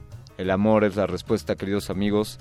Y así continuamos esta noche en Resistor, hablando sobre juegos mentales, sobre acertijos, sobre ejercicios que podemos hacer con nuestro cerebro. Quizá hablaremos algo sobre la plasticidad cerebral. Había una historia o una creencia de que las neuronas dejaban de, de reproducirse a cierta edad. Parece que ya hemos trascendido eso y ya sabemos que tenemos la capacidad de ejercerlas y de seguir desarrollando nuestros cerebros aunque nuestra mayoría de edad o nuestra edad para votar haya llegado. Y para hablar al respecto, hemos citado a, a una neuropsicóloga, ella es doctora, también ha escrito algunos, algunos libros, tiene publicaciones como Neuropsicología, Programa Multimedia Interactivo, también un modelo Paint para la rehabilitación neuropsicológica. Ella ha estudiado integración sensorial por la Universidad de California y también ha sido profesora en diferentes universidades como la Universidad de Anáhuac, saludos, a la Panamericana y a la Universidad de las Américas, saludos por, por allá. Tenemos en la línea a la doctora Adriana Castillo. Buenas noches, doctora Castillo, ¿cómo se encuentra usted? Todo bien, Alberto, muchas gracias y gracias por la invitación. Eh, nosotros le agradecemos a usted que, que, nos acompaña aquí en esta emisión de Resistor para platicar sobre, pues, sobre juegos mentales, sobre cómo estos pueden, pueden funcionar o ayudarnos a, a pensar mejor. Un, un poco podría poner en contexto a nuestra audiencia, por favor, sobre qué son los juegos mentales, qué podemos entender por esta idea. Yo creo que podemos partir desde el punto de vista que el cerebro aprende a través de la información que le llega del exterior. Y esto hace que este, este sistema nervioso central, este cerebro, vaya haciendo conexiones desde que nacemos, desde que aprendemos a percibir los objetos, la cara de nuestra mamá, del papá, los olores, los sabores, todo eso hace que se vayan haciendo conexiones a nivel cerebral, que el cerebro vaya aprendiendo y conforme, bueno, pues igual la lectura, la escritura, todas estas cosas, pero también necesitamos seguir haciendo conexiones. De repente nos recomiendan el, es que tienes que hacer sudokus o palabragramas o laberintos, pero el problema de hacer eso es hacer una sola actividad y trabajar una sola área del cerebro. Es como ir al gimnasio y nada más trabajar el brazo, por ejemplo. Entonces la recomendación aquí a cualquier edad es eh, trabajar, estimular las diferentes áreas del cerebro. Hay áreas que se dedican a la percepción visual y entonces podemos trabajar atención visual, percepción visual. A través de estos de, pues se encuentran las diferencias, se encuentra este, en qué se parecen, en qué son diferentes. Esa sería, por ejemplo, un área. Otra área sería, sí, eh, la percepción auditiva, pero también, ah, por ejemplo, a través de audiolibros los podemos leer porque es percepción visual y son las áreas occipitales del cerebro, pero entonces ya las áreas temporales sería de percepción auditiva. Entonces, de repente hay personas que dicen, es que yo leo mucho, pero entonces ahora tienen que hacer algo diferente para estimular áreas diferentes del cerebro.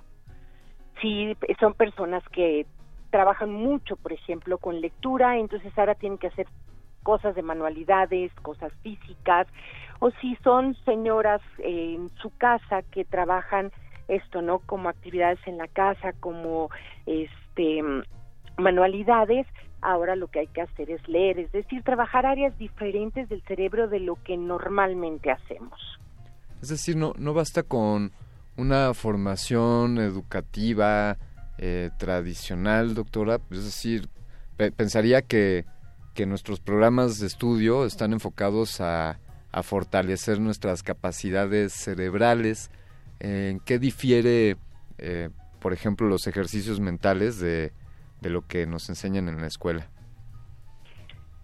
Son áreas diferentes, es decir, a lo mejor van más a desarrollar funciones ejecutivas, esto de análisis y síntesis verbal o análisis y síntesis visual, razonamiento abstracto, visual y verbal, que tienes razón, sí lo aprendemos en la escuela, pero en la escuela no se van más sobre lectura, sobre escritura y sobre matemáticas. Sí.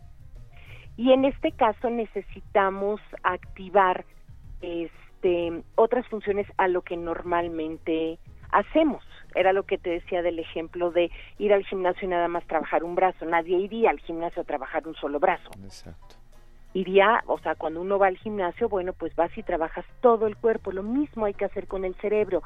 Y aquí la pregunta es por qué es importante hacerlo, por qué es importante hacer conexiones a nivel cerebral. Eh, Esa es- sería la pregunta importante, ¿no? Y Claro. es porque conforme vamos creciendo, a pesar de que el cerebro sigue habiendo esta, esta plasticidad cerebral y puede seguir creando conexiones hasta los 80 y 90 años, queremos mantenernos sanos. Y entonces, igual que se recomienda el ejercicio físico para mantener el cuerpo sano, también se, se sugieren estos ejercicios, estos juegos mentales o estos ejercicios mentales, estos aeróbics cerebrales, por llamarles de alguna manera, para que este cerebro se mantenga sano, sigan existiendo estas conexiones y no se nos empiecen a olvidar las cosas con la edad. Si tuviéramos algún padecimiento neurológico, pues tenemos más eh, conexiones de las cuales podríamos echar mano para nuestra recuperación. Que eso es verlo a mucho tiempo, siempre pensamos no nos va a pasar nada, pero la verdad es que sí, igual que mantenemos nuestro cuerpo sano, hay que mantener nuestro cerebrito sano también. Y poniéndolo, digamos, del, del lado negativo, eh, podemos ir perdiendo eh, sinapsis o podemos ir perdiendo cierta capacidad de acuerdo quizá a algunas actividades que, que realicemos o que dejemos de realizar. Es decir, por ejemplo, la monotonía en el trabajo o solamente enfocarse en cierto tipo de, de actividades o de contenidos.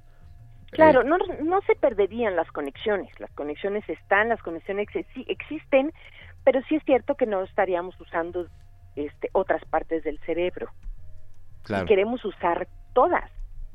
Y a lo mejor, hombre, esto sería así como un poco utópico, pero sí entre más lo usemos, siempre siempre este hago la broma que entre más leemos y más estudiamos, más conexiones se hacen, pero no nada más eso, a lo mejor debemos de veras intentar este, no sé, yo intento, por ejemplo, ponerme las botas, pero entonces mm, por ejemplo, poco trabajamos el equilibrio, poco lo desarrollamos, y si algo con la edad que vamos perdiendo es el equilibrio. Entonces yo tengo la costumbre de ponerme, claro que me puedo sentar a ponerme una bota sin estar manteniendo el equilibrio para ponerme la otra y me puedo recargar y me puedo agarrar, pero ya nada más lo hago de veras por ejercitar mi equilibrio, por ejemplo. Eh, sentarme un rato sobre una pelota. Entonces el equilibrio, por ejemplo, es algo que no se ejercita y que se pierde muy pronto y que tendríamos que poner como mucho cuidado de este aspecto vestibular por las caídas, las fracturas y todo lo que viene con la edad, por ejemplo, ¿no? Ese sería un ejemplo muy sencillo, pero, pero muy importante. Yo, yo agregaría como otro ejercicio escuchar resistencia modulada en Radio UNAM, doctora, si, si me permite hacer el comentario. Claro. Eh, doctora, por favor, denos, denos un, un respiro para reflexionar en lo que nos ha compartido. Vamos a poner algo de música y al regresar le preguntaré en concreto pues algunos, algunos ejercicios que nos pueda usted recomendar. Claro que sí, con mucho gusto. Muy bien, pues continuamos aquí en este resistor que trata de, de expandir nuestras capacidades cerebrales y de fortalecer la elasticidad de nuestras neuronas. Vamos a escuchar ahora del álbum Cure for Pain, la rola Ahead with Wings de la banda Morphine, grabado en 1993. Estás escuchando Resistor.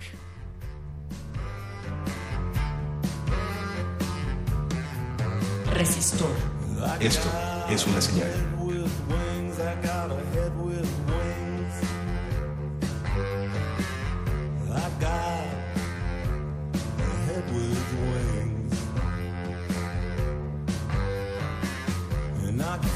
So far away, I can see so clear.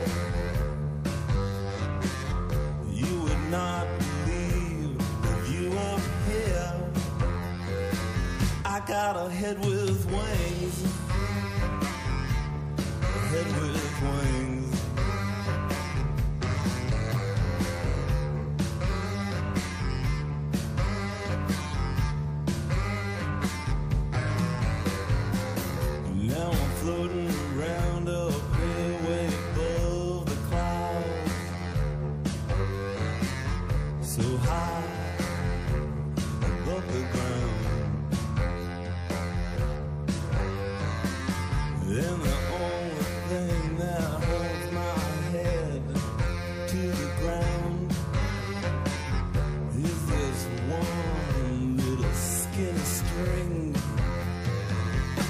Got a head with wings.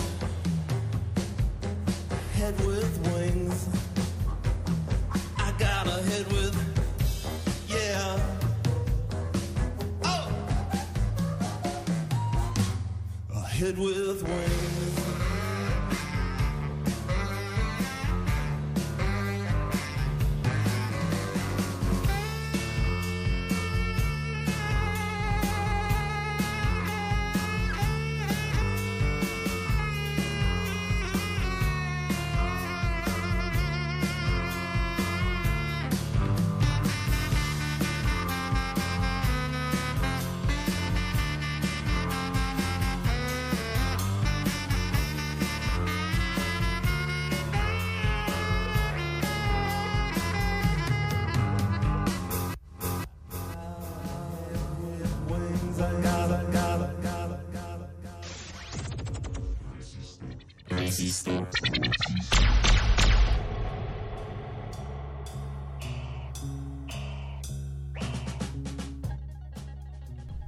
Ya nos decía Mark Sandman de una cabeza con alas y eso es lo que deberíamos de aspirar todos a potencializar toda la capacidad cerebral, toda la capacidad intelecto que de la cual hemos sido dotados.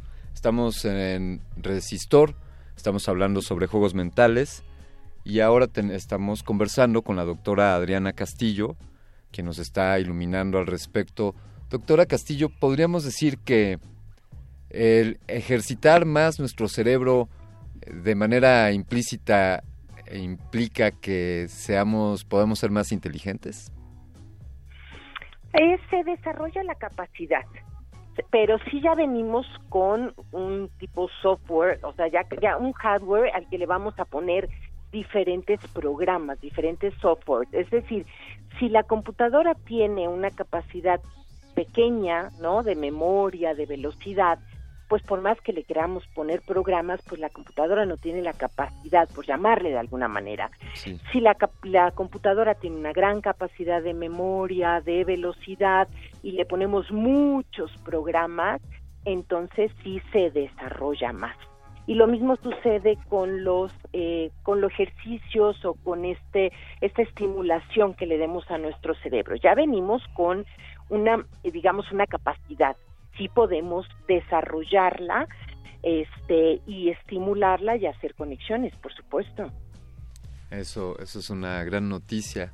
Em, Para para quienes eh, para cualquiera es recomendable eh, el ejercicio mental, este tipo de, de actividades, doctora. Eh, me refiero edades, condiciones de salud o en qué Claro. casos es más más aceptable que en otros. Eh, yo, bueno, es aceptable desde que el bebé nace hasta nuestros últimos días. Es decir, desde que el bebé nace hay que estarlo llenando de información eh, para que se hagan estas conexiones, para que este cerebro aprenda a lo largo de la infancia, de la juventud. ¿Para qué? Para que cuando lleguemos a la adultez y a la, a la tercera edad, pues estas conexiones ya estén hechas y este y en el caso de, tener algún problema, uno, evitar los problemas de, de memoria y dos, si hubiera algún problema neurológico, pues, hombre, tener un poquito más de tela de dónde cortar, ¿no? Tener conexiones que este, podamos echar mano de ellas eh, en cualquier problema. Eh, ¿Le pondría usted algún ejercicio a algunas de las personas que estuvimos viendo durante el domingo pasado en la televisión? Híjole, sí, sí, sí. Por ahí se me ocurre algo de velocidad de procesamiento, por Sí. supuesto, ¿no? Sí. que sea claro, como como piensa rápido, decide rápido, este sí, desde rebotar una pelota, a ver si lo hago rapidito contra una pared y entonces me va dando como agilidad mental, por ejemplo, ¿no? A mí sí creo que la velocidad de procesamiento es algo que hay que que trabajar pues para que hablemos un poquito más rápido, para que pues la gente que está al lado de nosotros pues no se nos duerma. Sí, quizá de pronto daría la impresión de que fueron al gimnasio y solamente trabajaron eh, un brazo y, y no lo hicieron de manera integral, ¿no?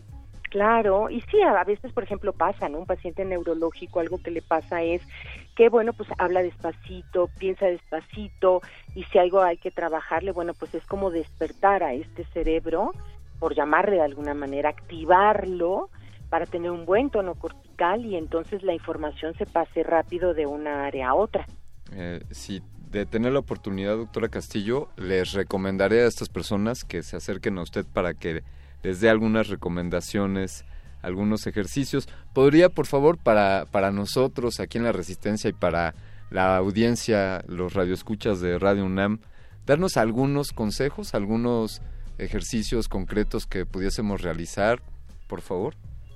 Claro, yo sí empezaría, por ejemplo, a, a hacer cosas diferentes a las que normalmente hacemos, decía yo hace un rato. Es Sí. decir, no sé, a lo mejor voy a empezar a hacer un rompecabezas porque nunca hago, pero a lo mejor voy a empezar a cocinar porque nunca lo hago, a lo mejor voy a aprender un instrumento nuevo porque no lo hago, em, voy a, este, no sé, a tomar una clase de karate, una clase de yoga, algo que de veras trabaje diferentes áreas del cerebro a las que normalmente hago. Y en cuanto a ejercicios, muchos ejercicios de atención. La atención visual es importantísima porque si yo no me fijo cómo viene, o sea, las características de, de, de algo que me quiero que quiero recordar, es decir, la atención es básica para la memoria, por ejemplo. Sí. Si yo no puse atención, pues entonces no lo voy a recordar. Este, si yo leo mucho, a lo mejor ahora esto lo voy a hacer, pero a través de audiolibros, decíamos, ¿no? Es decir, escucharlos. Eh, yo trabajaría mucho el equilibrio también, este, de diferentes formas y muchos ejercicios, decíamos hace rato, de palabragramas, de sudokus, de este mm, laberintos para esta parte de la del razonamiento abstracto, de la capacidad de análisis y síntesis, pero no hacer una sola cosa, hacer diferentes cosas. A lo mejor una cosa la hago el lunes y otra cosa la hago el martes y la otra cosa la hago el miércoles. ¿Y para qué? Para mantener todo este cerebro activo en, en todas sus áreas y todas sus, todas sus partes y todas sus funciones cognitivas, que es lo importante. digamos, romper nuestras rutinas, ¿no? Las, las maneras en las que cotidianamente nos desenvolvemos, darles un, un cambio a, a estos aspectos.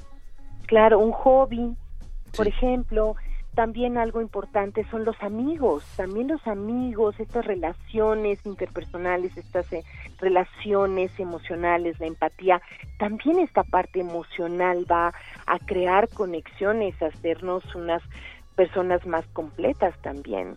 Nos dan mucho los amigos en cuanto a conversaciones, en cuanto a temas interesantes, lo que aprendemos, lo que nos enseña, hombre, desde subirnos a un taxi y platicar con el taxista, que a lo mejor no lo hacemos, con la señorita del súper, toda la gente tiene cosas que nos puede enseñar y creo que podemos aprender de todos, sin sentarnos a hacer una como tarea, ¿no? A decir, Claro. híjoles, tengo que hacer la tarea porque no la he hecho, Sí. es desde platicar con la gente y aprendemos mucho en el día a día de, la, de las otras personas. Eh, dice por ahí el Dalai Lama que la felicidad se encuentra en, en salir de la zona, eh, fuera de la zona de confort y este, eh, esto que usted nos platica es un poco esto, estar, estar rompiendo con lo cotidiano y estarse poniendo retos para, para innovar. Claro, y los amigos y platicar con la gente y también hacer cosas este pues que siempre hemos querido, a lo mejor siempre se nos ha tocado antojado, no sé, tocar en un tecladito, tomar una clase de dibujo, este cocinar algo sencillo, pero diferente a, esta rutina que menciona. Por, por favor, doctora, platíquele a nuestra audiencia eh, del proyecto Reaprende, qué es lo que podemos encontrar ahí con ustedes y, y cuál es su labor. Nosotros somos, Reaprendes un centro de rehabilitación neuropsicológica. Esto quiere decir que rehabilitamos pacientes que hayan tenido algún daño a nivel cerebral, pacientes con infartos cerebrales, con tumores cerebrales, con Alzheimer, con esclerosis múltiple, con algún padecimiento neurológico, vienen de nueve y media a, a dos de la tarde, se les dan diferentes terapias como si fuera escuela y esos adultos y por la tarde vemos niños, generalmente niños con inmadurez en el desarrollo que o no están caminando o no están hablando o algo está pasando en la escuela y no están aprendiendo del todo y ya vamos a cumplir este año 17 años con la clínica, con Reaprende Centro de Rehabilitación Neuropsicológica y básicamente a lo que nos dedicamos es a la rehabilitación del paciente neurológico, sea joven, adulto o niño. Ah, pues eh, ya, ya están llegando a la mayoría de edad, doctora. ¿Ya está llegando qué, perdón? A la mayoría de edad del proyecto. Eh, Claro. ¿Dónde pueden encontrarlos? ¿Tienen un sitio web o redes sociales? Tenemos sí una página que es reaprende.com.mx y en Facebook en Reaprende Centro de Rehabilitación Neuropsicológica. Fenomenal. Pues, doctora Castillo, eh, no tenemos más que agradecerle por, por todo lo que ha compartido con nosotros, por estos ejercicios que nos ha recomendado y, y por favor eh, considere Resistor como su casa. Muchísimas gracias Alberto y mil gracias nuevamente por la invitación. Con todo gusto. Muy buenas, Buenas noches. Pues así es, queridos radioescuchas, podemos, podemos ejercitar nuestros cerebros, bien se dice que es un músculo el cual hay que fortalecer. Ahora te voy a dejar con algo de la banda DD, grabado en 1989. Esto se llama Violence of Truth del disco Mind Bomb. Estás escuchando Resistor, esto es una señal.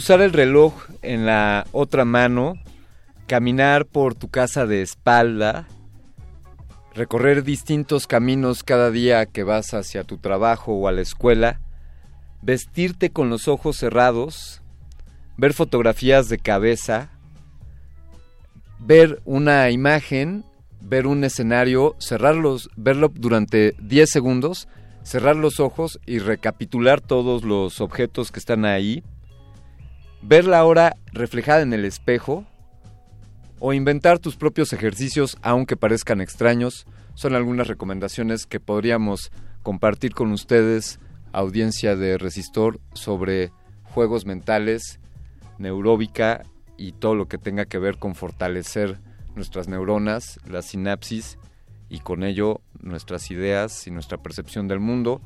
Me, me despido no sin antes agradecer al doctor Arqueles por la producción ejecutiva, a Andrés Ramírez por pilotear esta nave y traerla hasta este buen puerto. Muchas gracias Andrés. Desde luego al Voice, que está siempre presente y que hace también posible que esto suceda. Un agradecimiento a toda la resistencia y a Radio UNAM. Se despide de ustedes Alberto Candiani y te invito a escucharnos el próximo miércoles a las 22 horas. Esto fue Resistor.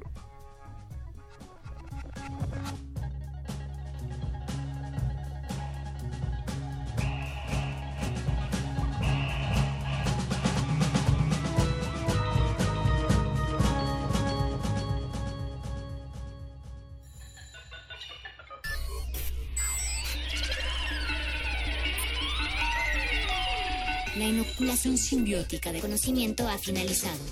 Esperamos aprender más de ti en un futuro cercano. Buenas noches. Resistor.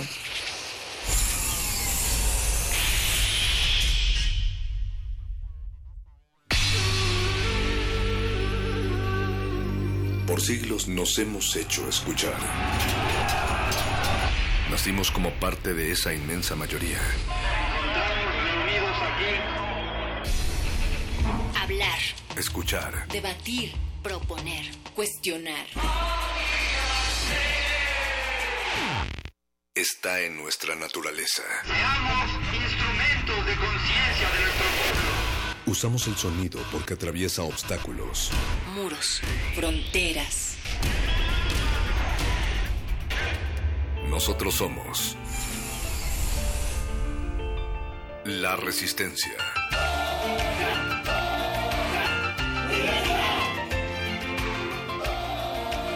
Resistencia modulada.